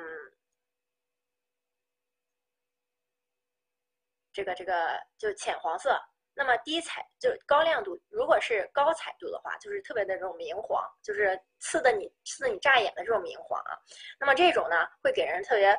呃，这种就是欢脱，会资金刺激，就是特别明亮的这个饱和度、彩度特别高的这种颜色，会刺激的你这个神经很比较兴奋，然后比较欢快啊。但是我们的家呢，呃，一般是给人这种温暖的感觉啊。如果是成年人啊，你经常是这种灯红酒绿的太刺激啊，对你的心理可能也不是的特别好啊。就是因此，暖色调、温暖的感觉，那么低彩度一点的对你比较好。我刚才说了，这儿童的话啊，因为他的是一个发育期，那么他的一个。高彩度，当然这是心理学的研究啊。高彩度的话，呃是比较好的。那么这是，就是我们在建筑用色的时候的一个嗯比较常识的啊。那你比如说你你你去看你现在外面的一个居住区的建筑啊，大家用的一般是呃这个呃浅浅的黄呀，或者是浅浅红啊。你有看到有那种明红的吗？就是。用那种亮红的嘛，除了在中国古代的这种柱子呀、皇家建筑当中啊，一般我们现在的居住区不会存在这种情况，对吧？所以这个地方肯定是一个低彩度的。你从来没有见过一个绿铮铮的房子这种建筑出来吧？那都是用在公共建筑上的。但是居住建筑，大家我相信大家很少见到这种情况啊。哎，所以说这个四 D 啊，有有什么问题吗？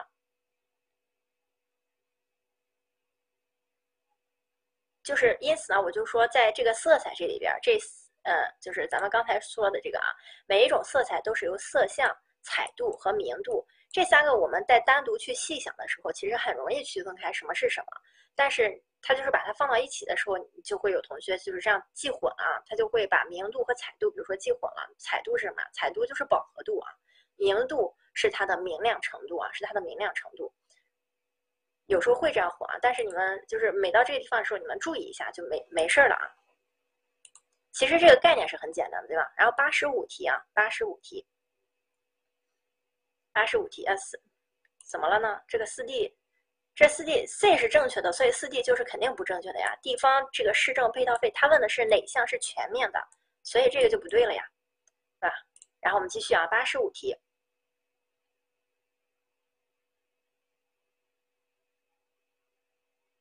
这个是个多选题啊，八十五题是一个多选题啊，多选题。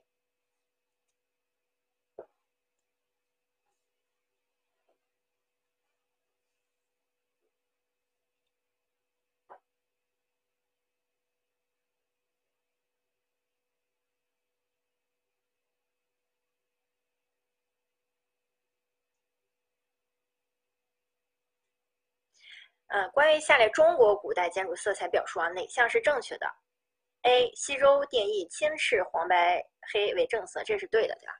然后唐代的时候呢，唐代多用灰白色配青绿色系，这个是错的啊，这个是错的。朱呢，唐代的这个朱色呢，人家是朱白啊，朱白灰，朱白灰啊。哎，那么第呃第三个啊，宋代的凉坊流行青绿色，这个是对的。宋代这色这个呃。宋代的营造法式里边说了三种这个彩画的颜色啊，那么青白、朱白呃青绿、朱白还有五彩，对吧？所以这个青绿是一种流行色啊，这三个之中的一个，那么因此 C 也是对的啊。第四个，元代开始将黄色，这个是唐代啊，这个是唐代，所以元是不对的。五行里边啊，理论这个白色是西方，这也是对的，对吧？所以答案是 A C E 啊，A C E 五彩五种颜色嘛，青赤黄白黑。或者说它还有其他的这种，就是什么绿黄红，呃，绿黄红金白，啊，就是就五种颜色的搭配嘛，五种就是彩画嘛。咱们在第一节课讲那个什么炫子彩画呀、河西彩画呀，那个时候有的是红红黄黄的，有的是绿绿蓝蓝啊，就是就有的是红黄绿蓝这个颜色都有的，有的是这个呃蓝绿蓝绿的，就是这种这种色系的啊。大家可以这个百度一下啊，因为之前有过图了，我就没有放啊。大家随便百度一下炫字彩画、河西彩画，你看一下那个色彩明显就是呃不一样的啊。所以这道题八十五题有没有问题吧？西周怎么没讲呀？要要要认真一点哟！我在这个地方不是说了吗？西周以黄、赤、黄、白、黑，对吧？为主嘛。然后我们下一道题啊。十三题，下列关于外国古代建筑用色，表述哪项是错误的啊？错误的。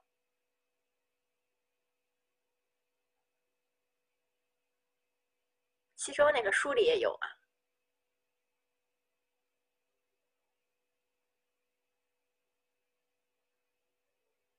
对，这道题选，这道题选 C 呀？为什么这么多选 A 的呀？这道题选 C 呀？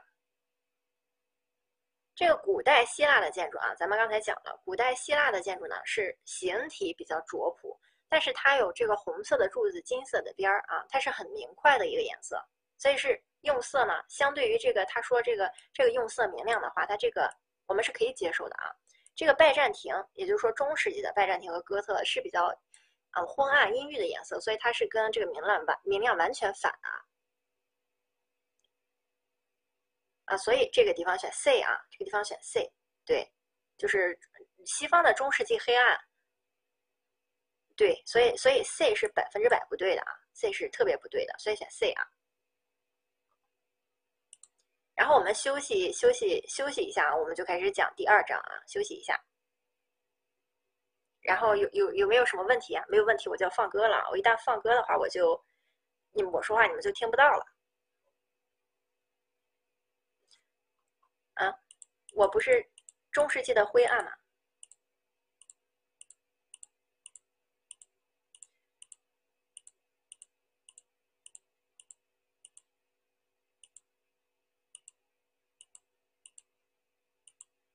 对啊，中世纪中世纪拜占庭和哥特都是比较注重形式的嘛，色彩比较灰暗啊，色彩比较灰暗。五行色啊，五行色，呃，顺一下啊，你们自己顺一下就好了。咱们刚才讲到这儿的时候，大家有人在说风水啊，就是虽然我们这个一我们一般规划思想是上北下南左西右东，对吗？但是这个是面对图的时候，你这么这么来看。但是我们中国古代这个五行呢，你像是一个什么？是一个这种术士啊，或者说风水师站在这个地方来看的。所以说，它的这个上北下南左西右东，你想想，它正好是跟这个图上的这个反过来了啊。我们因此这样记啊，这样记。然后我们休息一下啊，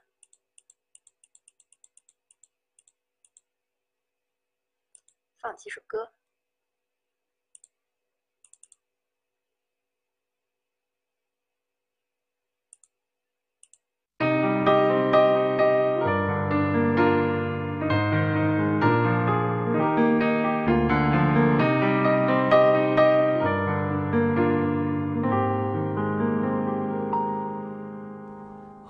总说不清楚该怎么明了，一字一句像圈套，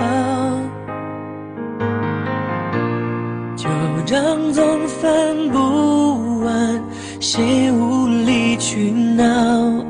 你的双手甩开刚好的微妙。然后战火在燃烧，我们背对背拥抱，滥用沉默在咆哮，爱情来不及变老，葬送在烽火的玩笑。我们背对背拥抱，真话兜着圈子乱乱绕。只是想让我知道，只是想让你知道爱的警告。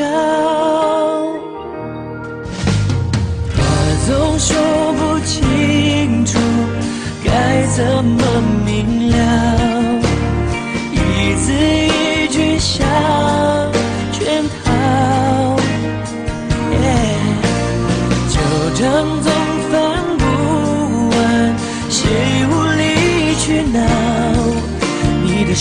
手甩开刚好的微妙，然后战火在燃烧。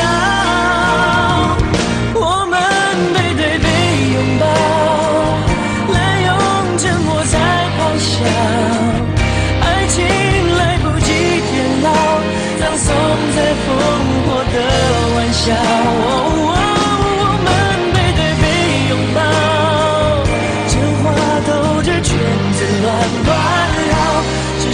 想让我知道，只是想让你知道。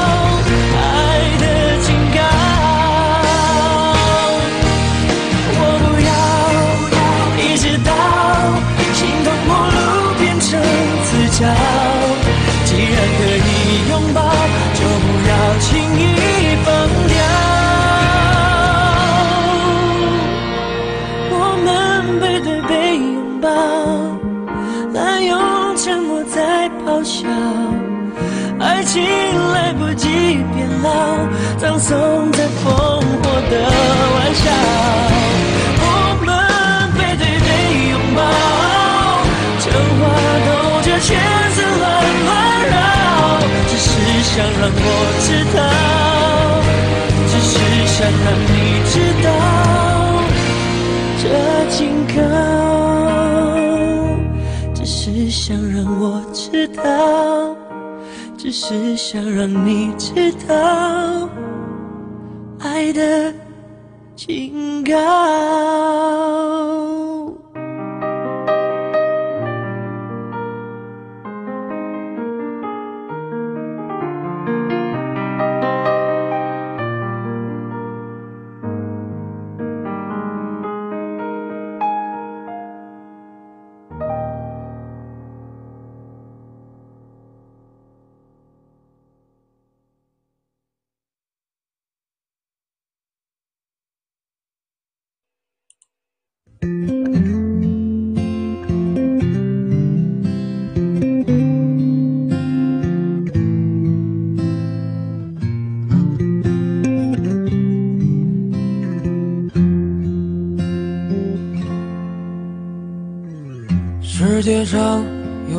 多的东西，你生不带来，死不带去。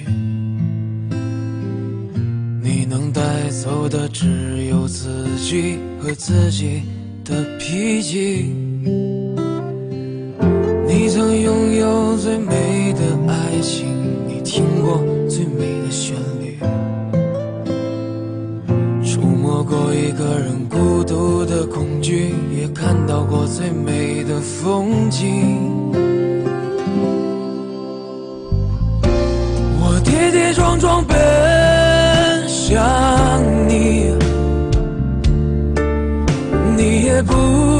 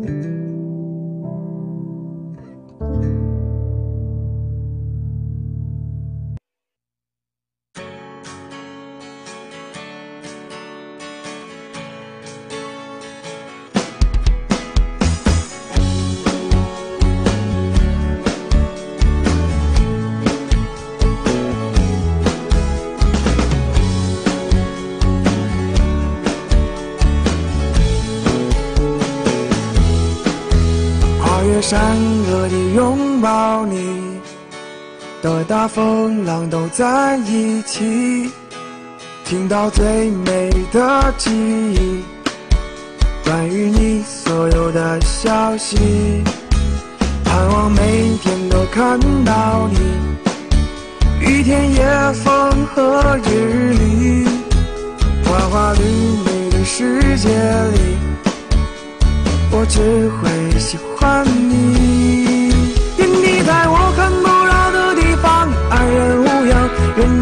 冬天永远不缺暖阳。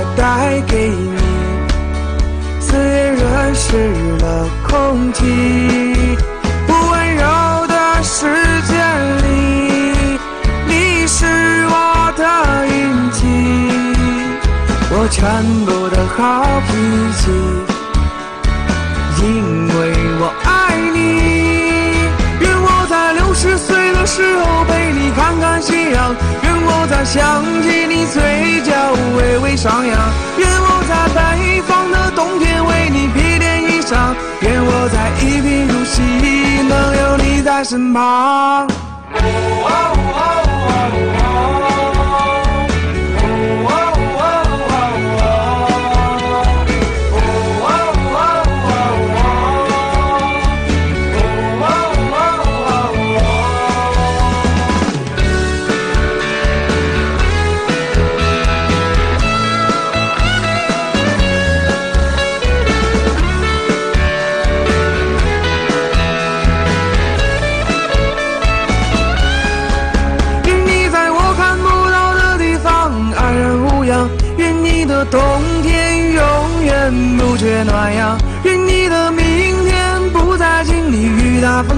愿你的未来永远热泪盈眶。愿我在六十岁的时候陪你看看夕阳，愿我在想起你嘴角微微上扬，愿我在北方的冬天为你披件衣裳，愿我在一贫如洗能有你在身旁。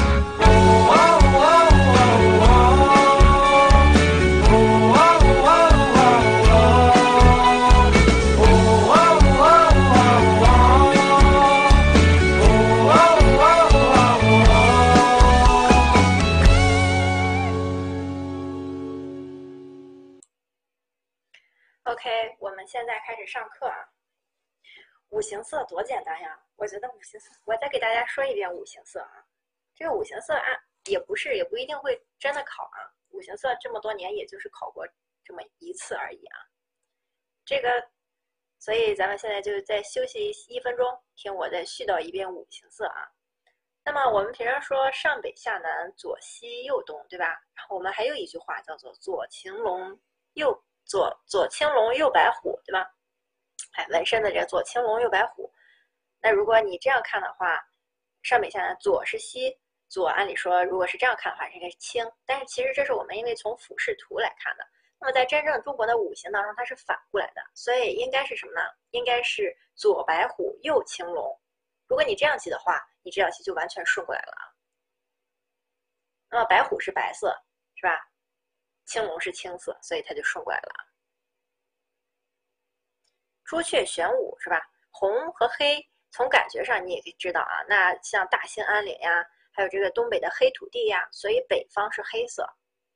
红呢，这个鸿雁南飞啊，那么所以是鸿雁朱雀是红色的，它是南，是是是南方啊，是指的南方，对吧？就这样这样你，就这样记一下就很很简单了。好，我们开始讲第二章啊。第二章交通工程这个地方，那么，嗯，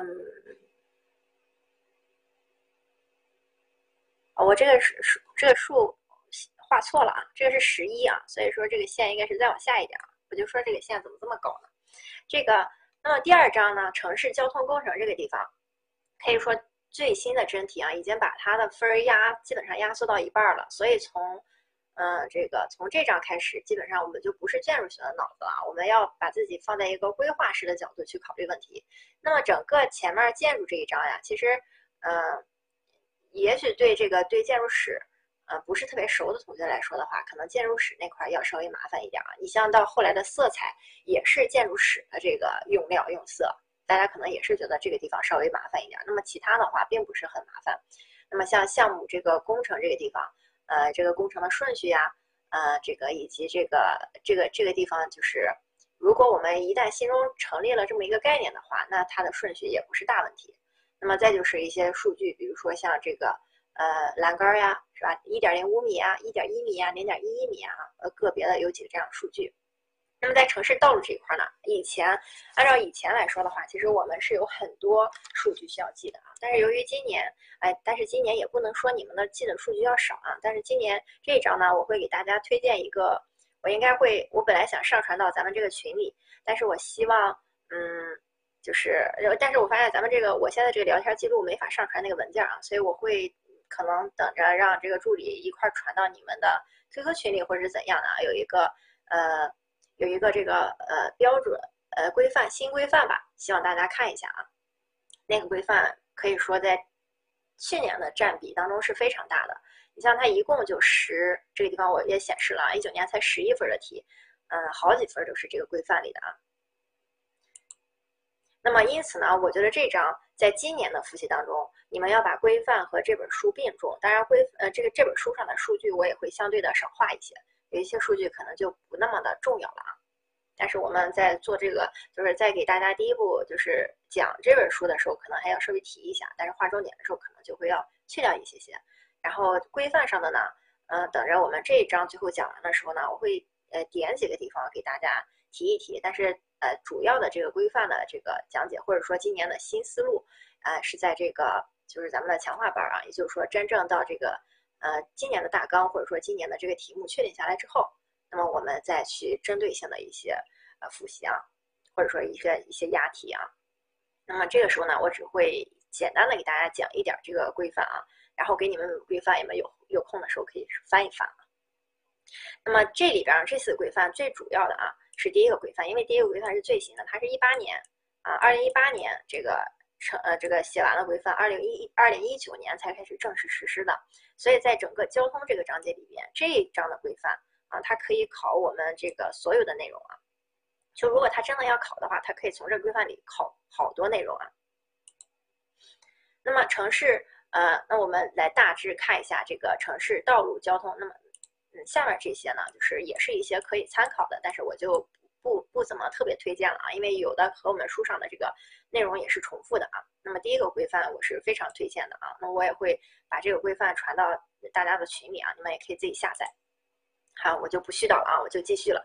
那么今天呢，我们要讲这个呃城市道路这里边第一呃第一第一第一章的这个一二节啊，第一章的一二节，第一章的一二节呢，如果说大家要记的东西呢，呃，如果说大家要记的话啊，其实东西并并并并不是特别多，但是呃，就是如果要理解的话呢，可能需要稍微动一点脑子啊，所以。嗯，第二这个下半节课呢，希望大家跟上啊，一定要跟上这个思路，跟上思路就会很简单了啊。那么这一节呢，掌握的信息呢，掌握的信息，嗯，大纲当中要求啊，这个随便看看就好了，主要就是停车场、停车库的规划设计方法啊。那么呃，至于熟悉的话，那么道路的横断面的设计方法，那么今天我们就要讲道路的横断面，还有道路交叉口啊，啊，停车带的这个规划布置要求啊，城市广场，那么这都是下节课的内容啊。那么了解的话，横断面的设计要求呀，啊，城市的这个管理设施啊，城市管理设施就是红绿灯啊之类的。那么停车场、停车库的分类，啊，城市交通枢纽的分类以及特点。那么城市这个呃交通，呃这个城市轨道交通啊，那么城市轨道交通网的规划，那么城市轨道交通工程建设啊。那么虽然说我们这个呃，他把这个轨道交通以及这种呃城市枢纽设施啊。呃，是放在了了解的部分，但其实这两个是比较重要啊，这两节是比较重要的。那么我们来看一下整个第二篇啊，一共分为四个部分。我们我们先看看一下啊，这个大家先不要讨论了，我希望第二章开头大家先把这个跟上啊，把这个跟上啊。第一个是城市道路的这个规划设计，那么我们呢，哎，主要就是。今天讲这两章啊，讲这两章。那么，呃，这个第二部分呢是停车场的设计，第三部分是交通枢纽，第四部分是城市轨道交通啊，城市轨道交通。那么第一章这个城市这个道路的规划啊，那么首先我们要知道道路设计，道路的规划设计一共包括什么方面啊？也有五个部分。那么第一个最重要的，也就是说是它的这个线路设计啊，也就是线路选线啊、线路选型啊等等，是它的一个线路设计。就是说我们，比如说我们。这个呃，像北京的话，它是环状线路，对吧？一环、二环、三环、四环往外辐射。那么像呃，有一些小一点的城市啊，它可能是支状线路啊，就不是环起来的，是支状线路。那么这属于这个呃呃路线的一个设，呃，这就属于这个线路啊，路线设计。第二个呢是交叉口的设计，交叉口啊，哎，这个地方主要是因为它比较重要啊，因为每一条道路除了在哎，如果这条路道路没有交叉口的话啊，其实是比较。呃，不太会出现这个交通事故的啊。那么交通事故最主要出现的地方，也就是交叉口，因为交叉口这个地方，一个是各种人流车流在这个地方交叉比较复杂。那么其次呢，也因此呢，这个车，比如说高速车辆到路口的时候，可能速度要减半呀，等等啊，对吧？那么这是交叉口的设计。第三个是道路辅助设施啊，道路辅助设施啊，就包括这种嗯，道路辅助设施，呃，地下的。这个呃绿化呀，呃地下的管线呀，或者说一种呃这个指示指示呃不是指示牌不算啊，那么这些啊周围的辅助设施，那么它就是道路辅助设施啊。第四个呃路面设计，路面设计呢，就比如说我们这个城市的道路是一块板的，还是两块板的，还是三块板的，那么这属于路面设计啊。那么第五个交通管理设计标志，比如说红绿灯，还有一些指示牌啊，比如说风景这个区的一些褐色的指示牌。啊，以及前方有施工等等这些指示牌啊。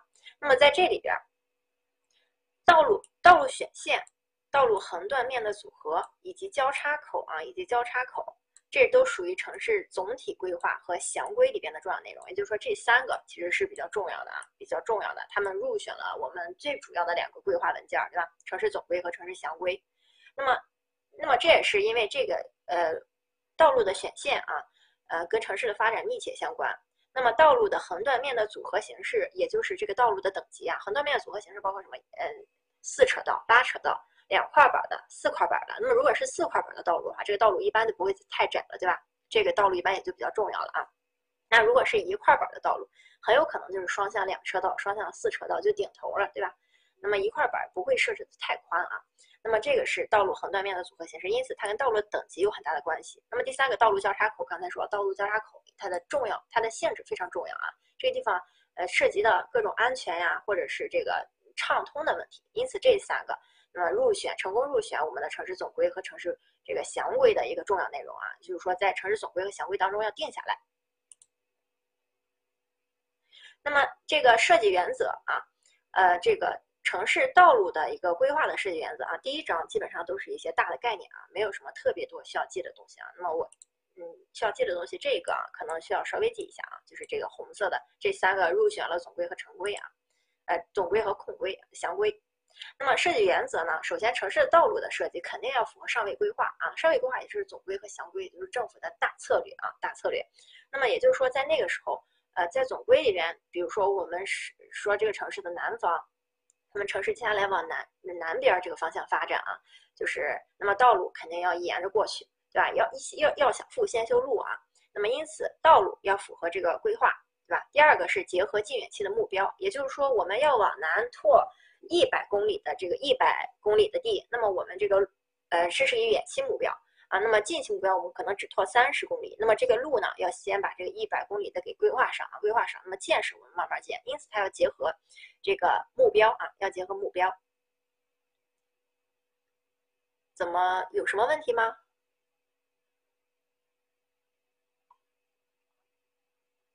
没没有问题，我继续讲啊。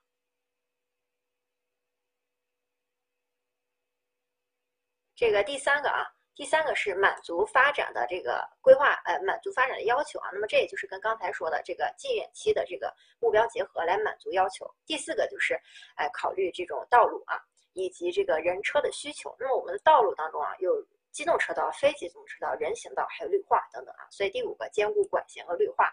那么一般我们在说道路的时候啊，一定会考虑绿化，因为这哎不一定不是考虑绿化，一定要考虑管线。因为我们城市的管线啊，基本上都是呃坐在这个绿化部分之下的，很少坐在路面以下。因为我们的这个路面啊，跑的车不同，有的车就是震动很大，它会把这个下面的管线给震动的，就是管线可能会破裂呀，或者说有什么影响啊。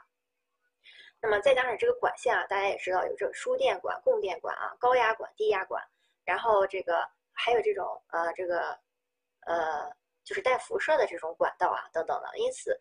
尽量都会布置在绿化带以下啊。那么第第六个就是合理使用各项技术啊，避免极限标准啊，避免极限标准。比如说这个路面啊，呃，这这个这个可能是呃高速公路啊，它的路面要求使用年限，比如说是假如说是五十年的话，那么五十年国家给的这个标准就是一个极限标准，它最低用五十年。那么你们在设计的时候呢，尽量稍微高一点的，拔一拔高啊。那么这是一个它的一个设计原则啊。那么这里边啊，这个就是以前的话，那么我们是要求这里边全记的啊。那么现在的话呢，我们呃以我们先讲一下吧啊。那么城市的人和车辆在城市道路的这个通行上呢，一定要占有一定的一个通行断面啊。通行断面，通行断面称之为净空。啊，所以这个地方，这个地方大家不要混淆了啊。这个净空不只是这个高度，而是指一个通行断面，也就是说你通过的时候，这个门洞的，哎，这个假定的一个门洞的宽度啊。那么里边有个小人啊，里边有个小人啊。那么这个这个断面叫做净空，而不是指只是指高度啊。那么如果净空加上一个安全距离的话，就是一个界限啊，呃，限界限界啊，就是限界。那么一般我们在通过桥洞呀，啊，或者说这个铁路通行啊，这种，这种的时候才会成，才会去对它这个限界有一定的要求啊。那么一般如果我们的这个普通的公路上，那么一般都是一个净空的要求就够了啊。那么比如说这个，呃普通的这个行人的净空啊，要求两米二啊，这就是人的这个极限高度啊。姚明这种排除的话，基本上两米二就是我们的极限高度了啊。净宽的要求对吧？一个人的宽度零点七五到一米啊。那么咱们前面在讲建筑的时候也讲过，一股人流的宽度大约是零点五五到零点呃六米，对吧？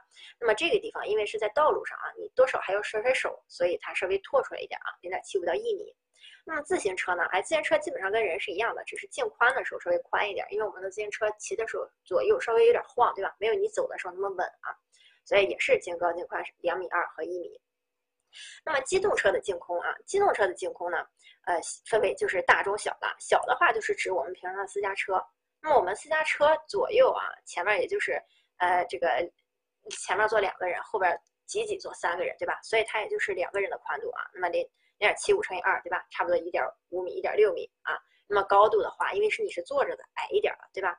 那么所以这是机动车。那么公共汽车肯定就要宽一些啊。公共汽车基本上里边可以坐。挤最后一排挤挤坐五个人，对吧？嗯，其实就是空一点的话，那么坐四个人，对吧？零点七五乘以四就是一个三米的一个径，啊，这个呃径径径，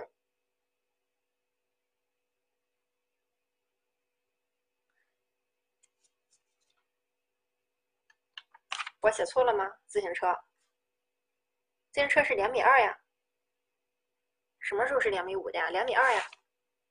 啊，对，这个主要是大致上呢，这个小汽车跟这个，呃，这个尺跟车的尺寸有关啊。那么，我只是为了方便大家记，所以让你们把它带入到人里边啊。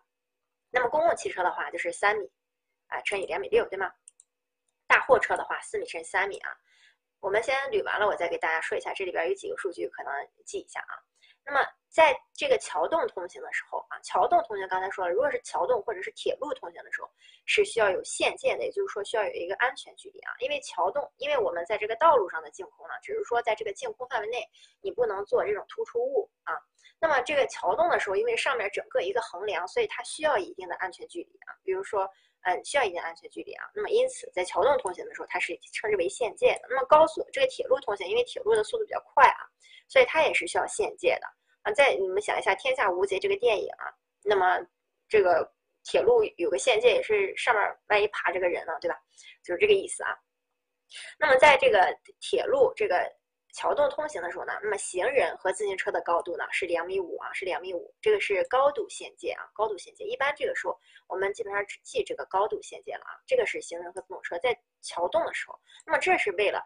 这是因为限界呢，就是这个净高要求啊，净高要求加上安全距离，加上安全距离，因此它就是两米二加了零点三米的安全距离啊，成了一个两米五。那么如果是机动车啊，或者是这个呃其他这种呃非机动车或者是这个公公共汽车的话啊，它的这个高度限界是三点五米啊。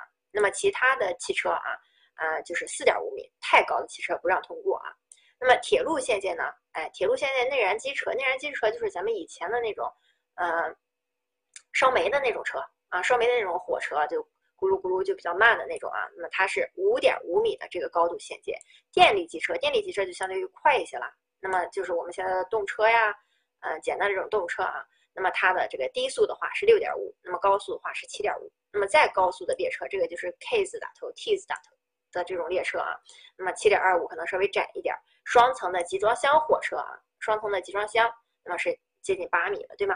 那么这个是一个这个限界啊。那么根据一个是最近它的这个对这个方面的要求比较降低啊，再就是历届来的真题来看的话呢，我们比较重要的几个数据啊，公共车的数据是比较重要的啊，公共车的数据是比较重要，无论是这个地方的公共汽车还是这个地方的公共汽车啊。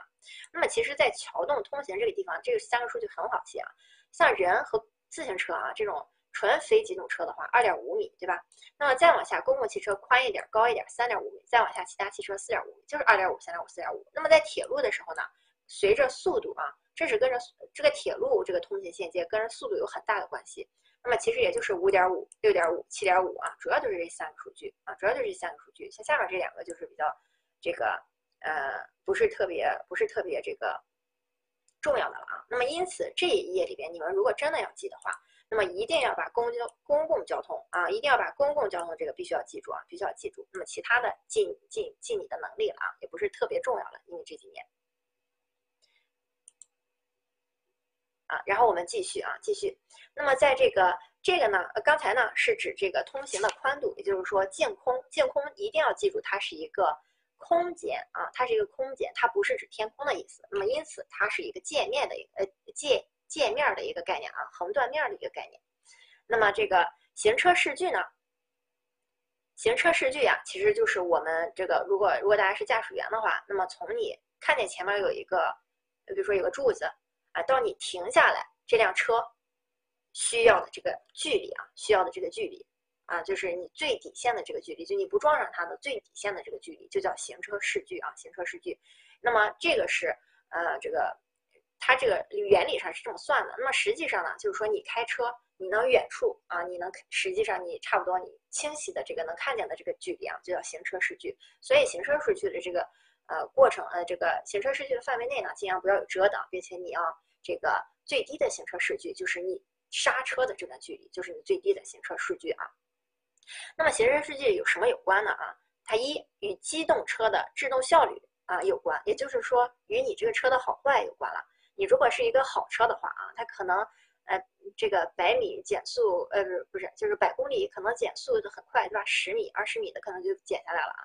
那么就是如果说车不好的话，比如说大货车啊，这种又载重超大的这种大货车，可能刹都刹不住，对吧？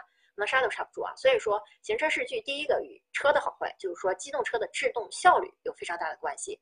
第二个与你的行车速度有很大的关系。你如果一你开在高速上一百二的这个速度啊，你的停车这个视距。呃，基本上你要跟前面保持的安全距离得十二米之上，对吧？那么这就是你行车速度越快，那么你这个刹车的距离越长啊。那么这个因此跟行车速度有关系。第三个跟驾驶员的这个所采取的相关措施有关系。说白了就是跟你的反应时间有关系啊。你反应的快，或者说你穿的鞋比较舒服，那么这个时间就会缩短。你要是穿着根高跟鞋或者拖鞋，第一脚没踩上啊，就踩了第二脚，那就。就是就是你这肯定会加长这个距离的，对吧？所以说它就跟这三个方面有关啊，机动车车的好坏、车速，还有你的，还有你啊，你的好坏。那么行车视距呢，一般就包括四个方面的行车视距。第一个是停车的视距，就是咱们刚才，呃，呃，呃，第一个是停车视距啊，停车数据。第二个是会车视距，第三个是错车视距，第四个是超车视距。那么这里边呢，我们主要要知道前两个啊。那么停车视距包括什么？包括四个，但是我们主要这个要掌握的是前两个啊。那么什么是这个是行车视距啊？一般包括这四个啊。行车视距包括停车视距、会车视距、错车视距和超车视距啊。这行车视距。那么这里边什么是这个停车视距呢？停车视距是指驾驶员啊反应时间内车辆行驶的距离啊。反应时间内就是从你看到一个障碍物到你刹车啊，它的一个啊这个。反应时间内的车的行驶距离，一般来说啊，我们驾驶人员在看到障碍物到你反应脚反应出来有刹车的话，其实是需要两秒到两二点五秒的这个时间了。所以说，你如果百公里，你如果是这个一百迈的速度再往前开的话，那么你这个两秒就出去好好几米了，对吧？这个是第一个啊，停车是由这个组成。第二个，车辆的制动距离啊，车辆的制动距离。第三个，哎，就是车辆与你前面障碍物这个这个。之间的这个安全距离啊，也就是说，你比如说你在撞柱子之前，你可能要停一个零点五米作为一个安全距离啊，那么就是这零点五米啊，这零点五米，那么这个是停车视距啊，停车视距。那么什么是会车视距？这停车视距啊，是指这边一辆车，这边一个柱子啊，这叫这块叫停车视距。会车视距呢是，哎，左边一辆车。右边也一辆车，它俩相互看见之后停下的距离。所以一般来说啊，一般来说，你不要考虑这两辆车不是一种车啊，不要考虑这种情况。就大概上来说的话，那么一般停车视距啊，停车视距是会车视距的二分之一，对吧？会车视距是停车视距的两倍啊，是停车视距的两倍。那么这个是停车视距啊，会车视距刚才说了，就是两辆机动车在一条道路上行驶啊。哎，就比如说这种一块板的道路啊，这两辆车肯定都在这一块板上跑啊。那如果是两块板的路的话，这两辆车可能就不在一个车道上，对吧？除非它这个车飞过去了啊。那么会车视距呢，一般是两辆机动车在一条车道上对向行驶，就是相对行驶了。那么这个保证安全的最短视线的这个距离，称之为会车视距啊，称之为会车视距，它是一个最短视线距离啊，最短视线。停车视距也是啊，就是一辆车行驶在道路上，它停车，它到它这个看见障碍物到在障碍物停下。这个最短的距离啊，就是停车时距。那么刚才也说了，会车时距是停车时距的这个两倍啊，是两倍。那么在这里边啊，那么下面这个表呀，嗯，往年我们都是要求大家呃这个背的啊。那么今年的话，你们，嗯，我我还是感觉有几个重要的数据，你们要稍微看一下啊。比如说八十啊、六十、一百二啊这几个数据稍微看一下啊。那么这个是跟车距，根据车速来这个计算到底需要多少停车时距的啊。那么八十的话，一般是我们城市快速路啊，或者说城市快速干道啊。就这种立交桥呀等等的这个呃里边的这个速度啊，那么可能是八十迈，那么它的这个呃停车视距啊是一百一十五米啊，也就是说，如果是这个道路限速八十的话，那么它这个车一百一十五米在这个范围内啊，要让他们看清这个道路啊。那么如果是一百二的话，也就是说高速行驶的车辆啊，那么它是这种。呃，这个二百一十米的这个停车时距啊，那么六十的话，一般是城市主干路，对吧？六十五十一般都是城市主干路的一个控制车速啊。这个就是看一下啊，看一下这个表呢，呃，已经有嗯两三年没有考了吧啊，所以并不是特别的重要了。但是我还是希望大家呢，在第一遍看看这本书的时候啊，抓几个关键数据稍微记一下啊，以防万一，对吧？那么这个是一个呃。这个停车视距和会车视距啊，这两个是我们主要要掌握的。但是要知道，行车视距是包括四个方面的啊，四个方面的，还有错车视距和超车视距。那么之所以书上不讲，也是因为错车视距视距和超车视距这个这个计算方法非常复杂啊，要用好多公式来决定。错车就车错过去了。我们继续啊，那么视距界限啊。这个呃视距界限呢，主要是指这个呃车辆在道路上行驶时，要求道路及道路两旁提供一定的视距空间，以保证行车安全的距离，称为视距限界啊，视距限界。那么这个视距限界呢？因为它是一个保证安全的一个距离，所以它就分三种视距限界。第一种呢，是我们这张呃，就是我左边这个照片这种啊，就是弯道啊，就是平面弯道的时候，它是需要一个安全距离的保障的啊。那么这个安全距离保障在哪儿呀？一般在这块儿，对吧？这块儿不能有东西啊，因为如果有东西的话，那么这个往这儿超车的时候，它就看不见对面的车过来，是吗？所以说，平面拐弯的时候，在这个地方是有一定的这个视距限界的要求的。那么还有呢，就是我们在爬坡的时候啊，比如说一个山顶，这边一辆车，对吧？这边一辆车，那么他俩如果在没爬上这个坡之前，很有可能互相看不到对方。那么因此呢，这个坡度这个地方要有一定的安全要求，也就是说这个地方不能是一个尖尖的坡啊，一定要做一个这样的缓坡。那么这是第二种呃视距界限的这种呃要求，呃就是这种安全要求啊。第三种呢，就是用在这个交叉路口的时候，那也就是说有辆车从这儿往这儿走，有一辆车从这儿往这儿走。那么，呃，他俩为了防止他们俩相互看不见，那么在我这个视距三角形这个范围内，那么不要种太高的东西呀，不要挡住视线呀。那么这是第三个这个视距限界的一个要求啊。那么我们分别讲一下这三个视距限界呢，都是以什么呃来控制的啊？呃，这个在视这个这个我们我们我们继续啊，大家不要再。嗯，纠结这种不是这个地方呢，只要记住有四个就好了。你们不要太，嗯，每次都是揪出这一个问题往里深挖，你们会错过后边的一些东西啊。因为，因为我课件上有的东西才是真正你们需要掌握的东西。那么有的我课件上没有，但是我讲了的东西呢，可能是为了方便你们记忆去讲的。所以你们如果再往下去深挖的话，你们很有可能很多东西都会混掉的啊。比如说刚才那个。呃，这个这个城城市的热岛效应啊，这个你们如果往下深挖的话，其实有很多因素可以控制它的啊。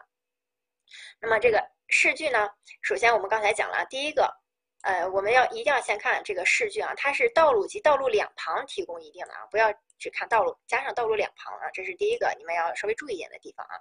第二个，平面弯距的这个视距界限啊，平面弯距的视距限界啊，我老是说成界限啊，不好意思啊。平面弯距的视距限界呢，是指这个拐弯处的这块啊，那么它也是决定了弯道内侧道路红线的一个位置啊，就是这个平面弯距视距限界呢，它是一定程度上决定了道路内侧这个呃道呃弯道内侧道路红线的这个位置。那么我们要想一下，普通的时候，我们这个道路如果没有弯道的话，是直线道路的话，它的道路红线呀，就是两块路缘石间的距离，就是道路红线啊。那么如果说是在拐弯处的话啊，拐弯处不是说我们这个路做成这样，这个道路红线就画成这样啊。道路红线呢，一般是会按照我这个绿的这样啊，在这块多画出一块来，也就是说这块也是属于道路的啊，你不能在拐弯处多建啊。那么这块怎么定呢？就是按照平面弯矩视距线界来确定啊，来确定的。那么这个，那平面弯矩视距线界呢，到底这个是怎么画的这条线呢？哎，我们一会儿给大家讲一下啊。我们要先知道，在这个视距限界范围内，必须清除高于一米二以上的障碍物啊，包括高于一米二的灌木和乔木啊。这是为什么呢？这是因为我们在这个。呃，前面也说了啊，我们在计算会车视距或者说行车视距的过程当中呢，因为你是坐在车里边的，你的高度并不是你的身高啊，你的眼睛站的个那个高度并不是你站的身高，你是坐着的。那么这个时候我们在进行这个呃计算的时候呢，都是按照你是眼睛离地是一点二米的高度去算的啊，是按照这个高度去算的。那么这也就是为什么后边的这些所有的，无论是拐弯还是爬山，还是说在交叉路口的，它的这个都是在一点二米。的范围之内啊，不能有呃，不能有高于一点二米的这个障碍物啊，因为它设定你的眼睛高度就是在这儿，你一点二米的这个距离你是可以看到，你如果这个有个一点三米的数据，就彻底挡住你的视线了啊。那么这个是这一个数据啊。那么这个平面弯矩的这个呃视距线界是怎么画的？是怎么定的呢？它其实是跟停车视距有很大关系的啊。大家看我画的这张图。啊，那么第一个呢是，比如说这个是呃用红笔画啊，这个是一个小车啊，这个是一个小车。那么停车视距，咱们刚才讲了，停车视距是车辆的制动时间啊，你的反应时间加上安全距离啊。那么假如说我们这个是这个呃八十米的这个车速行驶的这个呃呃这个这个一个小车啊，在这条道路上行驶，那么也就是说道路的规范，这个是八十米的。呃，八十八十迈的这个速度啊，在行驶八十公里的速度在行驶。那么它的停车视距呢？根据我们刚才查上面这个表，要知道它是一百一十五米。那么也就是说呢，呃，于是我们现在就用一个绿线来画出，因为你在这条车道上，所以你这条车道上画出沿着这条线行驶到一点一百一十五米到哪儿呢？哎，就是到这儿，就是到我第一个绿点这个位置啊。那么因此这个是我连接一条线，从你车头的位置啊连接到这个绿点的位置，画出了一条斜线。然后你这个小车继续往前行驶啊，行驶到了我第二个红点这个位置，在这个位置再往前画一百一十五米的一个车速啊。假如这个车速，假设这个车速还是一百一十五米啊，那你就到这儿了。那么从第二个点到这个地方，我再画一条线，就是我新画的这条红线啊。那么依此规律一直画下去的话，你就会形成很多个这样的切线，呃，形成很多个这样的这个直线啊。那么最后汇到一起，就会形成一个切线。就是形成了我最后这个红色画的这个，这个这个红色画的这个切线啊，红色画的这个切线，这个切线呢，就叫做平面弯矩的这个视距线界啊，视距线线，也就是说它是一个切线啊，它这个切线啊，就是我现在画的这条红色的，书上是加粗了啊，书上你可以看到它最下面这个切线，书上是加粗了，所以这个就是视距线界啊，这条弯曲线就是视距线界，这就是在设置拐弯道路的时候我们的一个。啊，方法啊，这个就是这个方法不需要你记，但是你要知道这个弯弯这个就叫做视距线界啊，只是告诉大家它是怎么来的。那么这是第一个平面弯道的时候的这个弯矩视距线界。那么第二个，刚才说了，第二种呢容易挡视线的，就是你爬山坡的这种，你这个山的北坡和南坡一边上来一辆车，那他俩如果没看见的话，就撞到一起了。那么这个视距线，这个纵向的视距线线是用什么来确定呢？是用竖曲线啊，竖曲线又是一个专业名词。刚才是平面弯矩，这个是竖曲线，它是用竖曲线啊，以竖曲线的半径来表示纵向的视距线界啊，纵向的视距线界。那么这个什么是这个呃竖曲线的一个半径呢？这个呢也是根据停车视距啊，ST 啊，停车视距来确定的。假如说还是啊这个这个地方呢，这个车速呢是六十公里啊，那么呃是六十迈的速度啊，呃六十公里的速度，那么可以看到它的停车视距是七十五米啊，是七十五米。那么我们我们在进行这个就是山坡式的这种啊，它的这个平它的这个视距曲线就是 ST 啊，你看看 ST 啊，它不是按照这个斜着的这个来来算的啊，它是直接按照横着来算的啊，因为这个因为这个山顶的这个尖尖最终会被我们削平，所以说它就是按照直接水平的来这样直接。做下来了啊，那么上面的这个就是 ST 啊，就是 ST，而不是说是做了一个弯道啊，不是做这个弯道。那么因此呢，我们可以看到这个 A 处有一辆车，B 处有一辆车，那么他们都是以六十迈的速度在前进，他们的停车视距是七十五米，所以说这个 T 这个地方是一个七十五米啊，这个地方是一个七十五米。那么这两个红点就是一个点啊，然后呢，我们再以。刚才说了一点二米的这个高度，对吗？以它们一点二米的这个高度的一点二的这个点啊，双方一点二的这个点拉一个水平的直线，啊，拉一个水平的直线。那么直线中间的这个点，以及啊这个停车视距控制的这两个落下来的点，也就是说我现在这绿点了啊，一个点、两个点、三个点，用这三个点确定了一个这个圆。确定了一个圆，确定一个弧线，那么这个弧线的半径呢，就叫做这个数曲线的半径。这个弧线就叫做数曲线啊，就叫数曲线。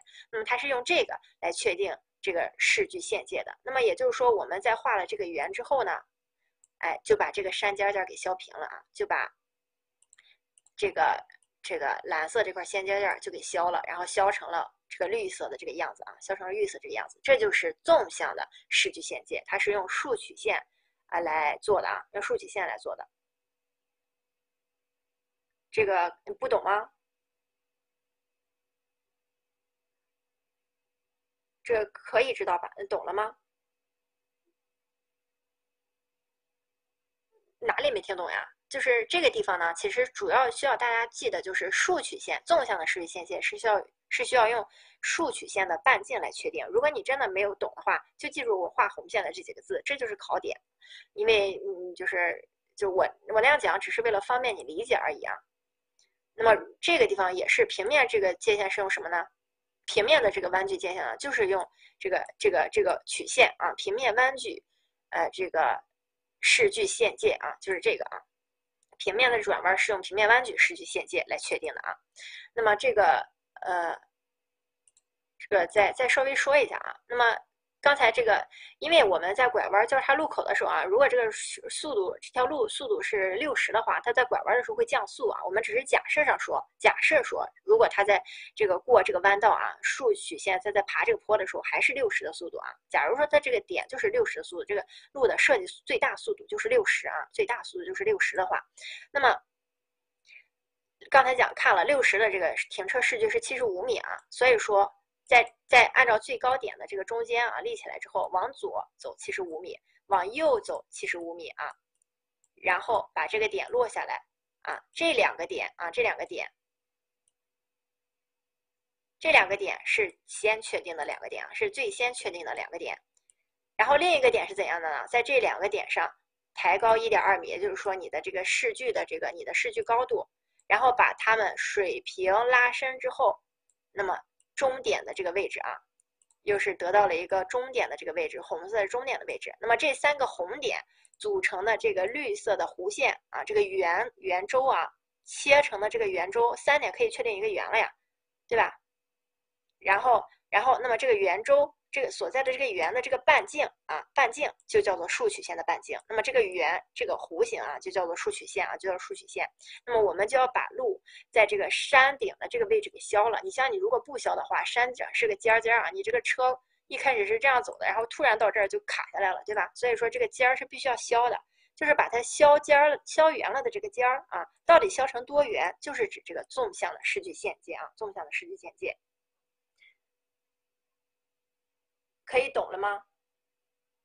啊，这很简单啊，它就是都是假设的啊，因为它这个视距限界都是在你规划路的时候，我们来看这个路到底修成什么样的。所以说，你规划路的时候，首先就确定了这条路的最高速度。所以一旦确定了这条路的最高速度，我们就知道它的视距。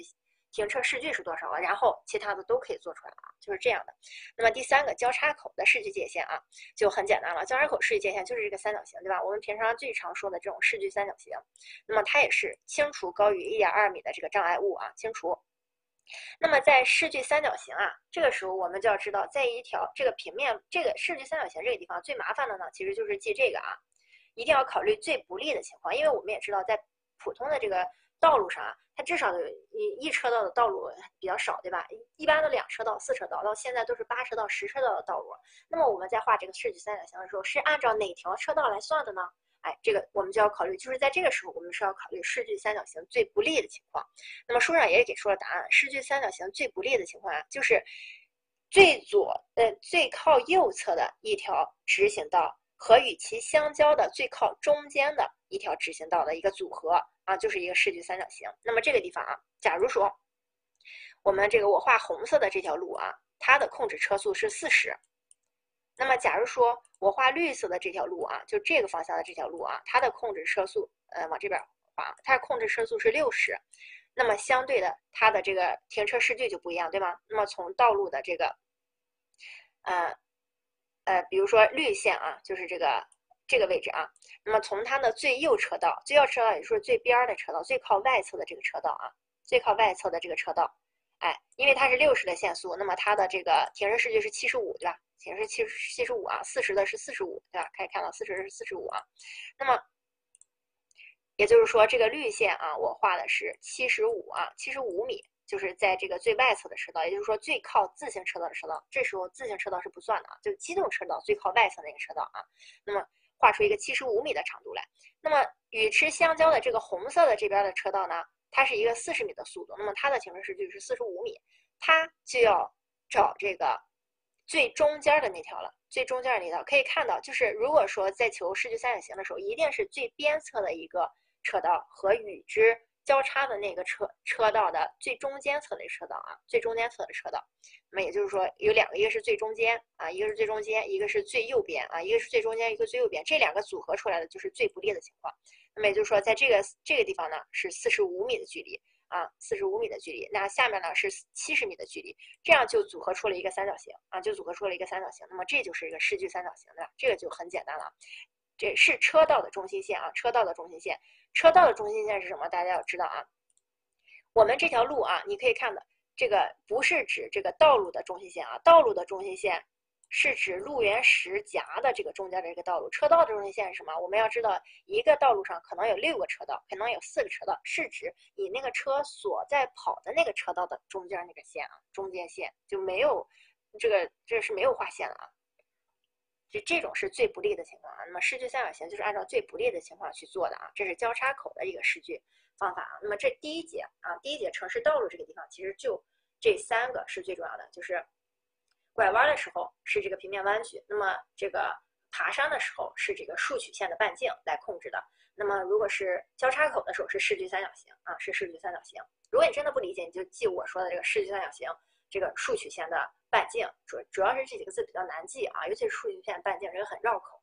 那么再就是平面弯曲，对吧？平面弯曲的那个弧线啊。那么第二节呢，就是一个道路的横断面啊，道路的横断面。那么道路的横断面，我们首先要知道，道路横断面是由什么组成的呢？我们不会忘的东西肯定是车行道、人行道和分隔带，对吧？在这个地方千万不要忘了，这个绿地啊，绿地也是这个道路横断面的一个组成啊，道路横断面的组成。当然，这个是道路道路这个道路旁绿地啊，你如果不能把城市绿地加进去啊，就这个绿地是专指道路这个地方的啊。那么，呃，这个。那么路幅的宽度呢？路幅的宽度就是指这个道路的呃这个用地红线，就是道路红线的宽度啊。路幅宽度就是指道路红线的宽度。那么因此，这个路幅呃道路红线的宽度又包括什么呢？其实就是车行道、人行道、分隔带和绿地。这四个组合起来就是道路红线的宽度啊。道路红线一结束了，那么也就是说，其实就其他建设用地了，就可以是其他建设用地了。那么道路红线就是指这个地方啊。道路红线，这个城市的横断面是由那四个组成的，那么那四个也就组成了路呃那四个的宽度就是路幅宽度，对吧？这四个的宽度就是路幅宽度。那么这路幅宽度呢，也就是指道路红线，因此道路红线哎，对吧？也是这四个的宽度啊，也是这四个宽度。这是。啊第一个这个地方是需要你啊知道的啊，就是道路红线和路幅宽度的关系啊。以及上面这四个车行道、人行道、分隔带和绿地的关系啊。那么第二个是车道的宽度啊，车道的宽度，车道的宽度呢是，比如说是我右边这个图啊，这是一个六车道啊，这是一个双向六车道，对吧？双向六车道啊。那么车道宽度是指每一个车道的宽度啊，也就是说它要被分成六份的啊，每一个车道的宽度，而不是指它的总宽度啊。那么车道的宽度呢，主要是取决于车身的宽度，还有横向的安全距离啊。它这这个在车道这个时候，它安全距离一般是一到一点四米啊，这个数据也不是特别重要了啊。那么车身的宽度呢，那这就分车了，小型车、公交车和大型车，对吧？那么再就是跟呃，在车道的宽度，再就跟什么有关系呢？跟这个。呃，城市的这个道路的等级有关系。为什么跟它有关系？因为城市的道路等级呢有不同的车速，那么车的这个安全距离啊，它肯定是跟车速有关系的。大家以前学物理的时候应该也知道，如果这个车速太快的话，你是可能被它吸过去的，对吧？就是速度快的地方，它的压力会减小，那么另一侧就把它压过去。所以说，车道的宽度和这个呃车道的这个限速以及这个车是有。很大关系的啊，是有这个车本身的宽度有很大关系。那么一般城市主干道的话，小型车道的宽度都是三点五米，那么大型车和混合车道啊，大型车道混合车道三点七五米啊，三点七五米，支路最窄也不小于三米啊，支路最窄也不小于三米。那么这个呃，那么我国呢，呃这句话就可以不记了啊。那么以前的时候，那么我国在发展工业的时候啊，就是支援这个大西北啊，或者说东北这个振兴的时候啊。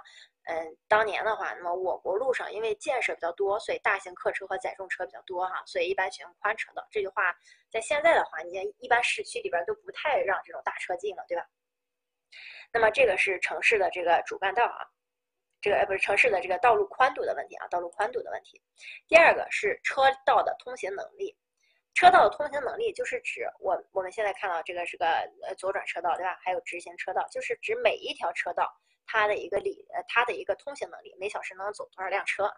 那么理论上来说，理论上来说，我们城市道路的这个呃小汽车的理论通行这个呃这个这个速度呢，大约是每小时可以通行一千八百辆，但这只是一个理论上，这只是一个理论上，实际并不是啊，实际并不是，实际的话我们要看书上二点一二三。这个表啊，就说我下面画这个表。那么实际上的话，小汽车啊，最小时每每最大通行量也就是五千到一百，因为毕竟还有堵车，还有红绿灯，还有前面这个车不守规矩啊，乱插乱窜的这种情况，或者说有个人闯这个过斑马线，对吧？所以说实际上我们这个小汽车，呃，大约就是五百到一千的这个通行，呃，这个通行量。那么载重车的话啊，呃，这个三百到六百，公共汽车五十到呃一百，混合。交通的话是四百，那么在这里边以前我们是要求这些数据都记的哈，那么现在的话我们还是强调，啊，我希望大家至少一定要把公共汽车给记住啊，因为公共交通，嗯，在这一年的规划当中也是越来越重要啊，所以公共交通，呃，这个相关的数据也是希望大家能够记住它的啊。那么小汽车的话，因为是比较普通的车，那么五千到一千辆，这个也是要稍微记一下啊，至少要记一下这两个。那么，呃，在这个城市道路，我们也可以看到我右边这张图啊。我们城市道路如果是双向八车道的话，像这个图所示的话，它每一条车道的这个呃这个通行能力是不同的。哪是最快的呢？肯定是这个最中间的这个车道啊，混合车道。混合车道，混合混合交通就是指这个车道既可以通公交车，也可以通小汽车，就是混合的嘛。或者说既可以通通重卡车，也可以通这个公交车，就不分这个类型了。因为我们现在城市不是有很多都。公交专用道了嘛？公交专用道要比其他道路稍微宽一些的啊，那么它的通行量自然也会小一些。如果你不能用的话，那么如果混合的话啊，就是这样啊。那么在这个混合我就不讲了，在这个呃公交车当然通行能力低了呀，因为它每天发车量都是有有有限制的呀，你不是像小轿车一样一直都在跑呀，对吧？它是这这种通过这种考虑来想的啊，那么。最快的那个车道肯定是中间的这个车道啊，最快这个车道肯定是中间的这个车道。对，还还就是公交车的车速也比较低啊。那么，呃，想说什么来着啊？对对，那么依次往外呢是一个递减的趋势啊，越往外越慢，越往外越慢。那么它的递减概率是多少呢？就是零点八到零点八九。这个地方呢是希望大家其实把这个，如果假设第一条车道的这个呃中线的这个速度这个率是一的话。那么第二条车道大约就是第一条车道的零点八到零点二八九这个折减系数，它有一个折减系数。那么也就是说，如果我们现在我画绿色的这个车道，它的通行是小汽车，它的假如说它也是直行道啊，不是拐弯车道。假如说它是直行车道小汽车的话，假如说它的通行量是一千的话，那么它旁边的这个车道就是八百到八百九啊，就是八百到八百九，这个折减系数就是这样用的啊。那么至于它的再往下就是乘，就是八百再乘以零点八到零点八九呗，那么差不多就是零点六五到零点七八啊，大家自己乘一下，算出来其实就是这个数啊。那么这个再乘以零点八到零点八九就是这个数，所以这个这里边啊，其实我们只需要记零点八到零点八九这个一个递减系数的数据，剩下的都可以算出来啊，可以算出来。这个是汽车的通行能力啊，汽车的通行能力。那么第二个啊，第二个。呃，咱们刚才，呃，有这个汽车，咱们刚才讲了，这个城市道路的这个横断面上啊，分为机动车，呃，非机动车，呃，这个人行道以及它的这个，还有一些这个呃绿化呀、隔离带啊等等。那么我们就具体讲一下，呃，这个各种车道的一个行车道的一个宽度啊。这个地方的行车道呢？这个地方的行车道呀，是不是指每一个车道的宽度了，而是整个机动车行车道的宽度啊？也就是说。呃，不是指这个一个车道，比如说我右边这个图的话，那么它就是指这一个整个的一个车道的宽度啊，就机动车行车道的宽度。那么机动车行车道的宽度呢，包括机动车车道的宽度的，是机动车车道宽度的总和啊。就是如果是个双向四车道的话，那么它就是四个车道的总和。那么它其实是呢，原石至原石之间的距离啊，包括两侧的这个路沿宽度和中心线啊。中心线是什么？就是这个呃，咱们。比如说这个中心线，这是一个单单黄线，对吧？有的中间是双黄线，那么中间双黄线的这个距离也要算上啊，也要算上。那么这个就是机动车道的总宽度啊，也就是说所有机动车道宽度的总和啊，所有机动车道宽度的总和。啊，这个上面这个车道这个不明白吗？这个车道这个就是第一条车道是一，那么第二个车道就是乘以零点八到零点八九啊，它肯定是一个范围嘛。那么再往外的话，就是零点八这个数据乘以零点八到零点八九啊，零点八这个数据乘零点八到零点八九，对吧？就是大致上算出来的啊。因为它考你的时候，它不会问你这个是零点六一到零点六五，还是零点六到零点六四，它一定是一个大范围的考，所以你们只要会乘，自己会乘就好了。那么通常呢，呃，这个规划的时候，我们要确定这个，嗯，就我们怎么确定这个道路的这个车道数呢？我们就是。呃，这个道路假设，呃，这是一个一线城市的主干路，那么它的单向最高峰小时，也就是说上下班的小时，它可能会通过八千辆车，啊，这是呃，这是在我们一开始做呃规范之前可能调研的一些数据。那么这个时候它的车道数怎么确定呢？因为刚才说了，小汽车的车道数呢是最高是一千，那么因此如果它最高时速最高呃时速的时候，它的通行量是八千辆的话。那么也就是说，我们需要至少需要八个车道的宽度才能过去，也就是双向十六车道了，对吧？那么这个就是呃，怎么样确定这个车道数啊？是以这个单向高峰小时交通量除以一条车道的通行能力，就可以确定这个道路的车道数量啊。我们在规划的时候就可以确定这个这条道路需要几个车道。那么这里边呢，车道的宽度啊。是可以这种相互调节和搭配的啊。一般来说的话，双向双车道啊，也就是说双向两车道，啊，那么一般都是呃不是双向两车道，就是双车道的话，一般都是这个七到八米啊。那么四车道的话呢，一般是十四到十五米。那么基本上就一条车道差不多三点五米啊，差不多三点五米。那么呃，城市这个道路两个方向的机动车道呢？这些地方，这个后面的数据啊，就不是特别重要了，尤其是这个，一般不超过四到六条，这都是，这说明这句话是很早的了，这句话就不强调了。那么现我们现在的这个道路，一般都双向十十车道，双向这个八车道，这都是小小小窄路，对吧？都不宽啊。呃，机动车、非机动车一会儿再说啊，因为我们现在是在讲机动车道的车道宽度啊，机动车道的车道宽度。那么这个，嗯。啊，对，那么这个下面的这个理论分析的证明啊，也是比较早的了啊，也是比较早的，所以看看就好啊。这几个数据不是重要，这里边相对比较重要的数据是这两个数据啊，可能还会考，也不是特别可能了啊。那么当机动车和非机动车道混行的时候，那么双向四车道是比较合理经济的啊，这个就是很老的这种规范才会这么说了，对吧？那么第三个就是两块板的这种单向机动车车道数，如果是两块板的道路的话。它的单向机动车车道数不得少于两条。如果是四块板的话，它的单向机动车数至少为两条。那么其实这句话都是一个意思啊。那无论是两块板的这个道路，还是四块板的道路，这个机动车道的数量至少为两条啊，至少是两条。啊，没给大家讲这个两块板啊。我我们可以看到右边这三个图，对吧？我第一个图看到了吗？中间没有隔离带打断啊，虽然是双向，但中间没有隔离带打断，这就是一块板的道路。我们看第二个图啊，中间是不是有一个隔离带呀？所以说它是把这个道路给打断了的啊。那么这就是一个两块板的道路啊，两块板的道路。那么我们再看最下边这个车啊，最下边这个车是一个两边这儿是隔离带，对吧？中间只是一个双黄线，那所以说这是一块板，这是一块板，这是一块板，这是一个三块板的道路啊。如果说最下面这张图中间这个地方也是一个隔离带，我画红色也是一个隔离带的话，那它就是一个四块板的道路啊，四块板的道路就是以隔离带来区分的啊。嗯，啊对，那么一个呃一般呢，一般公共交通车辆呢。为一块板的这个次干路的时候，也就是说一这是一个一块板的道路的时候，也就是说这个地方其实是在说最小宽度了。如果是一个一块板的道路，并且它有公交车的时候，我们这个宽度要怎么确定呢？要确定它能够通行这辆公交车，并且就是在这辆公交车停下的时候，能同时通过一辆大型汽车啊，同时通过一个大型汽汽车，那么其他的就无所谓了啊，这是它的最低限度。那么这个就是理解理解就好啊，这里边这两个数据要相对重要一些。其实这些数据啊，从从这两年的题来看的话，都不是特别重要了。呃，呃，尤其是这，因为因为一一九年的题呢，改革比较多啊，再加上我刚才也说了，一八年出了一个新的规范，对吧？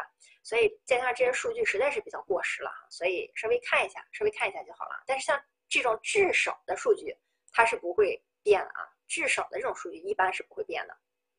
像它这种不宜啊，应该或者是最好啊，这种数据肯定会随着时代的发展而变化，对吧？那么刚才是讲的机动车啊，非机动车，非机动车的这个呃宽度呢？呃，非机动车有什么呀？自行车啊，还有这种板车啊，我右图这种三轮呀，哎，这种板车呀啊，这种都属于非机动车啊。非机动车这个宽度的确定呢，就主要是所有非机动车道加起来就是啊，那么主要就是以自行车。我们现在来看的话，主要。就是以自行车来确定这个非机动车道的宽度啊。那么一般情况下的话，自行车道，呃，这宽度呢，主要就是它每一条自行车道啊，一般都是一点五米啊，一点五米。那么它主要是因为自行车道本身的这个宽度呢是一米，然后再加上零点五米的一个左右安全距离，所以说一条自行车道是一点五米，两条的话呢，安全距离一个就够了啊。就是它这个安全距离是。呃，这个与人的安全距离和与机动车的安全距离，所以它只需要这个机动车道最边边的那零点五米就够了。那么所以说两条的时候是二点五米，三条的时候是三点五米啊，三条的时候是三点五米。啊，右下图还有平衡车啊，这个平衡车它后边拉的这个车也属于非机动车啊，也属于非机动车啊。嗯，那么这个。自行车交通的这个高峰时段呢，和机动车交通的高峰时段呢，最好应该错开啊，适当的这种可以占用这个车道啊。那么这个也只是理论上的啊。你像自行车道高峰时段和这个公交机动车高峰时段，那肯定都是上下班的时间，对吧？那么。哎，一般来说呢，一条自行车道的这个通行能力是八百到一千辆啊。每条自行车的这个每小时的通行量大概是八百到一千啊，八百到一千，基本上可以跟那个小汽车啊，家用小汽车差不多了，对吧？家家用小汽车是五百到一千啊。那么除了这个之外，其他的这个非机动车道还有什么呢？什么三轮车呀、大板车呀，对吧？像这些车啊，我们现在路上都不是特别的常见了。那么所以这些数据相对来说的话，就不是那么重要了。那么这里边的话，肯定是机动车的这三个数据要稍微重要一些啊。那么下面这些我们就大致上看一下啊。那么一辆三轮车，一辆大板车啊，其实那么像以前的这些数规，这个这些呃数据在定的时候，那么还有那种牛拉的车啊，那属于一种大板车。那么它的宽度呢，最小是四点五到五米啊。啊，那么非机动车道宽度呢，一般来说我们推荐宽一点的，因为因为早期宽度推荐五米、六米、七米的啊，这是因为。呃，六点七米为妥，这是为了之后改机动车道的啊，改机动车道。所以说，这个其他车辆基本上就是指这个啊道路当中的这种村村不能说村镇吧，镇里边的这种道路啊。那么推荐是这种宽度啊，稍微宽一点啊。非机动车道路虽然现在宽一点，那么为了以后呢，这种板车呀、三轮车淘汰了之后，那么可以改成呃这个呃机动车道啊。那么其实现在三轮车啊也不是特别少啊。那么现在很多这个老年代步车其实是三轮车啊，那不是机动车。那么还有这种呃。那个像像东北的话，有时候还会有一些这种三轮车倒着骑卖东西的那种，不知道大家有没有见过倒骑驴啊什么的这种啊。那么这个是交通量啊，在交通量大的时候，最好自行车道和机动车道，也就是说机动车和非机动车道分开设置啊，分开设置。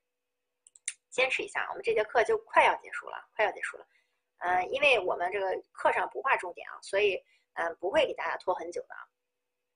那么这个人行道刚才是讲了机动车和非机动车，对吧？那么还有人行道，人行车道呃及绿化的这个宽度啊，主要是步行车道呢，呃它的宽度呢一般就是一跟前面一样算法。那么一条呃这个看一下这条道路，那么人行高峰时段的这个通行量大约是多少啊？那么每条呃每每每一条车道呃每一条这个人行道，那么大约呃可以走多少人？那么一除就得到了这条。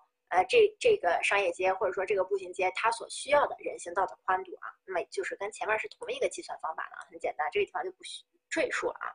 那么人行车道呢，主要的就是要适应各类人的要求，那么因此在设计人行道的时候呢，我们也应该注意这个行走不便的人，比如老人，对吧？和残疾人的一些要求啊，这个就是理论上，但呃这个书上需要你们关怀一下啊，所以提了一提。那么在这个呃人行车道的最大通行能力这个地方呢，我们要对这个表呀。要关注一下，在城市一般道路来说的话，呃，这个人的通行力是比较大的，而且道路不用这么宽。那么在车站、码头、天桥和地道这种比较封闭的地方，或者说上车站这种地方啊，车站、码头这种地方可能会有，呃，这种，呃，残疾人或者是行走不便的人，呃，会行走的地方。那么我们相对的啊，是给它的宽度稍微宽一点，而且也主要是因为这种地方人流拥挤。啊，通行力很很弱，所以说它的每条车道宽度会阔一些啊。那么这个地方呢，我们要知道城市道路上的通行能力是大于车站码头的啊，还有天桥地道，这个应该可以理解吧？因为那个地方比较拥堵啊。那么大约是一千八和一千四啊。那么绿化呃和地下管线呢，一般它们是结合布置的啊。那么城市的呃这个道路的人行道啊。和绿化也是结合布置的。那么一般我们的地下管线都是布置在人行道下面或者是绿化下面的啊。这个刚才咱们也说过了。那么道路绿化的布置方式呢很多种。那么刚才咱们看了一块板、两块板、三块板、四块板，对吧？这些都是道路绿化的方式。就是说这个绿化布置在什么位置？那么它的宽度呢？就总宽度啊。那么不管你三块板的话，那么它就有两个绿化带的宽度，至少对吧？那么如果是四块板的话，至少有三个绿化带的宽度。那么它的这个绿化的这个呃总宽度呢，要占道路总宽度的是百分之十五到百分之三十比较好啊，这个数据也不是特别重要啊，也不是特别重要。那么下面这两个主要是对比一下，因为呃这个这个数据车辆通行能力啊，在以前是比较重要的啊，所以我们还是稍微看一下啊。那么这个这个这个图啊，如果你们背过数据的话，至少要知道这两个哪个通行能力强，哪个通行能力弱啊。那么我可以看到人行通行能力是一千八啊，这个每小时，这是城市道路上。如果是车站码头拥挤的地方的话，就是一千四啊，一千四。那么宽度也是不同的。自行道的话，基本上跟小汽车是一样，对吧？八百到一千，那么小汽车是五百到八百，公交汽车呢五十到一百，对吧？五十到一百啊。啊，那么这个是呃，刚才讲的是城市的这个人行道啊。那么城市的绿化，因为我们有各种视距三角形呀等等这些东西限制，因此我们在做城市绿化的时候，或者说呃基于这个美观啊这种呃适宜性的这个原则，那么我们在城市绿化设计的时候呢，也是有一定的这种呃要求的啊。那么首先城市的绿化包括什么呢？包括行道树，对吧？啊，包括灌木啊，包括灌木丛，包括草地，还有包括我们的花坛啊，包括花坛。那么这都是我们在城市道路上可以随处可见的这些东西啊。那么主要的呢是在规划呃这个绿化的时候呢，在视距三角形范围内不种植超过一点二米的植物啊。这也是因为我们的眼是一点二，对吧？那么在宽度啊大于四十米的滨河路或主干路上，可考虑道路两侧或一侧做成这种林荫大道啊。那么四十米啊，这个主要是因为四十米在以前看已经很宽了啊，这就是告诉你宽的道路上最好做这种林荫大道啊，是这个呃，无论是为了景观呀，还是为为了人在呃走比较舒服啊。那么也就是说，宽道路上那么设林荫大道啊比较好啊，其实就是这个意思啊。第三个，那么车辆靠近车辆的一侧呢，要做矮一点的植物啊，也就是说草地呀、花丛呀、灌木呀、矮乔木啊。那么靠近人的一侧做大的乔木啊，主要是为了遮阴作用啊，这个也是很好理解的，对吧？第四个，行行道树的最小宽度呢，要保持这个植物的生长。那么一般来说的话，一点五米啊，这个是它的宽度啊，的宽度。哎，也就是说这个呃，如果说你要种行道树、行行道树的话啊，那么种大乔木的话，那么你要保证这个呃这个宽度大约是一点五米啊，大约是一点五米的宽度啊，这个是一个宽度啊。那么第四个，那么就是如果说道路的分隔带呢也兼做公共汽车站的话，那么一般我们要留这个四点五米到六米的这个呃一个距离啊，要有留一个距离。这是道路的这个呃绿化啊，绿化这个地方很简单啊，看一看就好。那么在城市的呃横断面这个地方啊，这个是相对比较重要的一个点啊，这个地方我们是要。呃，关注一下的啊，就是道路横断面的形式以及它的组合选择的这个因影响因素啊，或者说它的呃怎么选择这个横断面，到底是要呃一块板、两块板还是三块板，还是说它是需要十米、二十米、三十米啊？怎么选择这个道路横断面的一个组合方式？它主要呢取决于道路的性质，也就是说这个路是主干路还是次干路。第二个取决于道路的等级啊，哎，道路的性质，呃，这个呃。呃，不，道路的性质是指车行道、人行道，还有这个机动车道，对吧？是这个啊。道路等级，主干道、次干道、城市快速路呀等等啊，支路。那么道路的功能啊，道路的功能啊，道路的环境啊，道路的环境，呃，以及这个工程这个设施啊。那么环境也就是说它的这个呃基础条件呀，或者说周围的情况呀，啊，那么周围有没有小学啊？如果有小学或者说有幼儿园的话，你不能在这儿设一个高速公路，对吧？那不太合适啊。那么因此，这个是他选择的这个。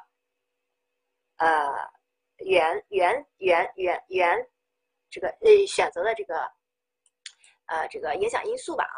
那么在这里边呢，主要的原则啊，主要的原则是呃这个一是根据规划的要求来确定这个道路横断面的形式的。那么如果说在规划总规或详规里边要求这个路是个主干路、次干路的话，那么它必然它的这个路就不会太窄，对吧？不会太窄啊。所以说根据这个规划的要求。是它的一个影响因素啊，是它的一个原则。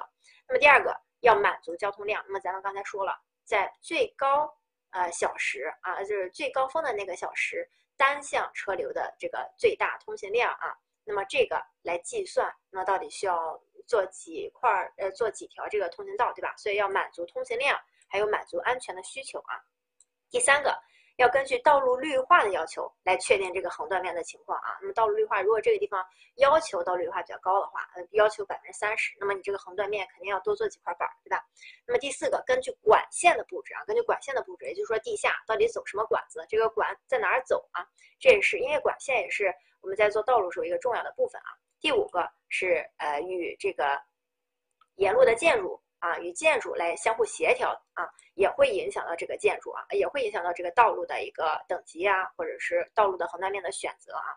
那么第五个啊，对这个道路改建啊，对现有道路改建的时候，呃的一些工程措施，以及交通组织管理啊，以及交通组织管理的时候的一些呃。原则啊，这个时候要结合。那么第七个，我们在做道路的时候呢，也要进行节约的原则啊，节约投资啊，哎，这个尽量节约城市用地呀。那么这个是道路横断面选择的时候啊。那么我们可以看到这个里边呢，就是对，一个是尚未规划，那么一个是它的交通量，那么再就是它的组成组成部分的一些影响了，绿化呀、管线呀。以及它周围环境，对吧？周围环境就是周围的建筑和公共交通。那么大原则呢，我们要符合上面的管理，符合对现在现有路的一个尊重。那么其次呢，要节约啊，对吧？要节约，这是一个道路横断面的选择啊。那么今天呢，主要就是这节课啊，我们来做一下题练习一下啊。那么这个呢，只是第二章城市交通部分很小的一个开篇啊。那么你们也可以感受到城市这个道路部分的这个题啊，呃，明显比建筑这个部分要。复杂一些啊，因为情况很多啊。道路的话，呃，设计本身也是比较复杂的啊。那么所以说，建筑学第一章那个地方啊，其实很不复杂了啊，很简单的一个呃一个部分。那么第一题啊，通行公共汽车最小径宽的要求啊，最小径宽的要求，通行公共汽车。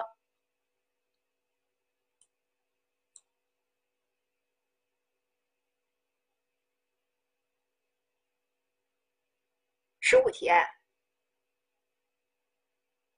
这个是最小径宽的要求啊。那么我们打开书来看一下啊，这个是一个老题了，所以说就是以前的时候一定是要求大家都记的。那么现在因为嗯不是特别强求了，所以但是我还是觉得这个公共交通这个地方啊，你们一定要记啊，一百一十，一百一十八页啊，一百一十八页。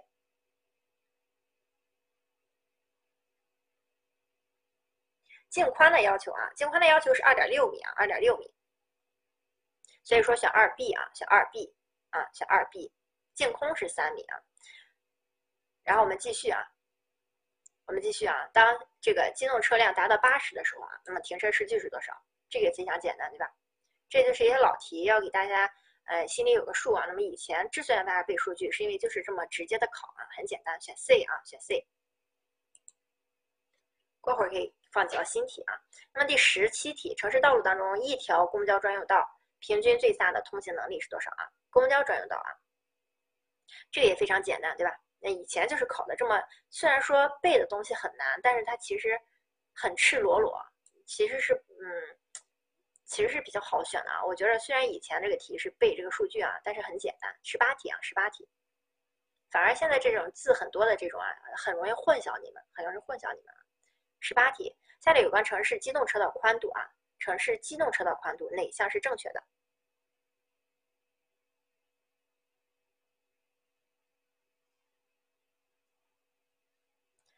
第一题不对，对吧？A 不对，对吧？A 如果是混合的话是三点七五米啊。B 两块板的道路至少要两条，对吧？所以 B 是正确的，对吧？这个也应该是两条啊，这个也应该是两条。那么行驶在这个呃这个次干道啊。公交车必须行驶在两块板以上的道路，这是不对的，对吧？最后咱们还说了，如果说是一块板的道路啊，城市的次干道一块板的道路，有公交车行驶处，宽度怎么确定呢？这个公交车停在那儿，还能同时经过一辆大车，这个宽度是我们至少的宽度啊。所以说 D 也是，呃，D 也是不对的啊，B 是正确的，B 是正确的。第十九题，一条人行道啊，最大的这个城市道路上一条人行道啊，这个题这个四 D 是一千八啊，四 D 是一千八。对吧？这这个题，这个这个应该是这个咱们咱们这个经纬在做真题的时候打错了啊，所以这道题是一千八啊，一千八，很简单啊，这种题。再往下啊，下列有关城市横断面形式应遵循的基本原则哪项是错误的？也就是说，我们的横断面像这种啊，现在就喜欢出这样的题啊，感觉好像你们不用背了，但是其实是要理解一下的啊，哪项是错误的啊？就哪项不是横断面的选择原则啊？对，这道题选 C 啊。那么通过我们这一章的章节的设置，你也可以看到啊，停车是一个很大的问题，停车绝对不可能横断面一起考虑啊。停车是需要单独考虑的，到底是建停车场还是停车库啊？这个街边停车不是我们的传统，所以 C 不正确啊，C 不正确。那么其他的，因为都是这个横断面里边的这个。这个组成部分啊，所以肯定会需要考虑的，对吧？继续啊，十四题，十四题。下列关于下列关于道路红线规划宽度的表述，哪项是不正确的？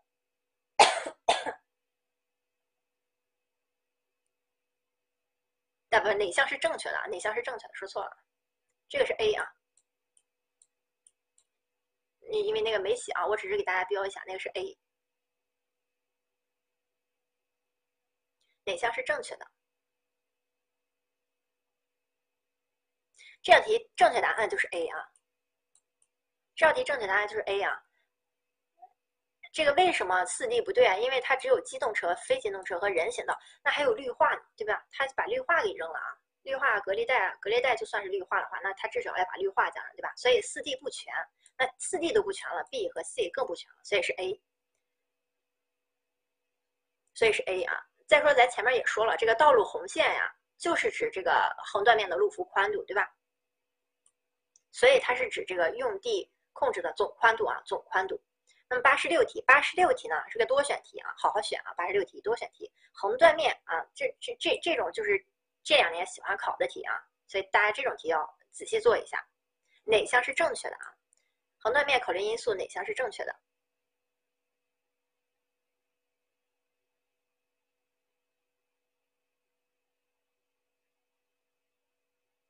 对这道题，这道题怎么还有选错的？这道题选 A B D E 啊，A B D E，哎，就是 C 不正确啊，C 又考虑停车了，对吧？所以说这两年很喜欢考这种呃这么多字儿的题啊。一个是你做这种题的时候浪费你的时间，其实它没有那种题做得快。再加上我们一共有一百道题啊，一共那么点时间，所以你们要加快做题速度的话，这种题其实对你们来说是是比较障碍的啊。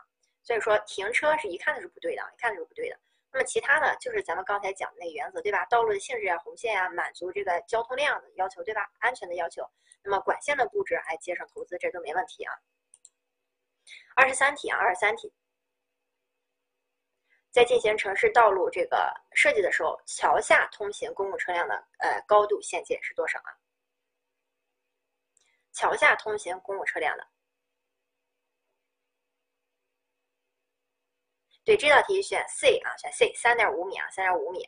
那么因此咱们。在呃，这个刚才那儿也说了啊，在这个公共汽车这里边啊，大家还是要记得啊，公共汽车一定要记。公共汽车如果能记住的话，把小汽车也记住啊，基本上就没有问题了。那么其他的我们可以放一放，就放一放啊，没关系的。那么这个是呃我们今天的课啊，我们今天的课。然后我一会儿会呃，我们明天的时候大家应该就会看到啊。那么呃这这节的课程，还有这个呃第一章的重点，以及呃这个以及呃。就是给大家推荐的那个规范啊，我都会发上去的，然后大家你们自行下载看一下。那么至于这个划重点呢，呃，你看哈，我们现在才讲到十点，我们这堂课本来就要讲到十，每次都肯定要讲到九点五十的，对吧？咱们的那个课程规范里边也是有这个这个也，咱们的课程这个那个课表里边也是写的讲到九点五十啊。所以一旦我再往下划规范时间太久的话，划到十一点是很简单的啊。那接下来呢，我们争取就是十点左右就会把课上完，呃，也争取不再加这个直播课啊。那么其他的呢，就是你像我们每章划一节的话，你们就当划重点的时候再复习一遍呗，多复习一遍也没有什么关系啊。所以今天课我们就呃上到这儿，然后大家也没有什么问题呀，没有没有问题的话，我们就要下课了啊，我就要把那些课件上传了啊。对对，下节课讲到哪里？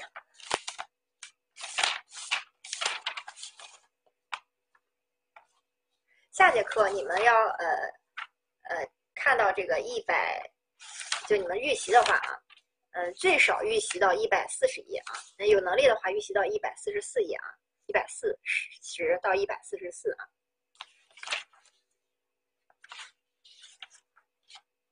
然后就讲到这儿啊，今天这节课就上到这儿。我我不知道呀，一般都是助理，你们都在哪发呀？我会把那个嗯让助理的话嗯画到。呃，发到如果如果你们看课件的地方没有的话，那么他会发到 QQ 群里的啊。那么如果嗯他能发，反正他会发给大家，放心好了啊。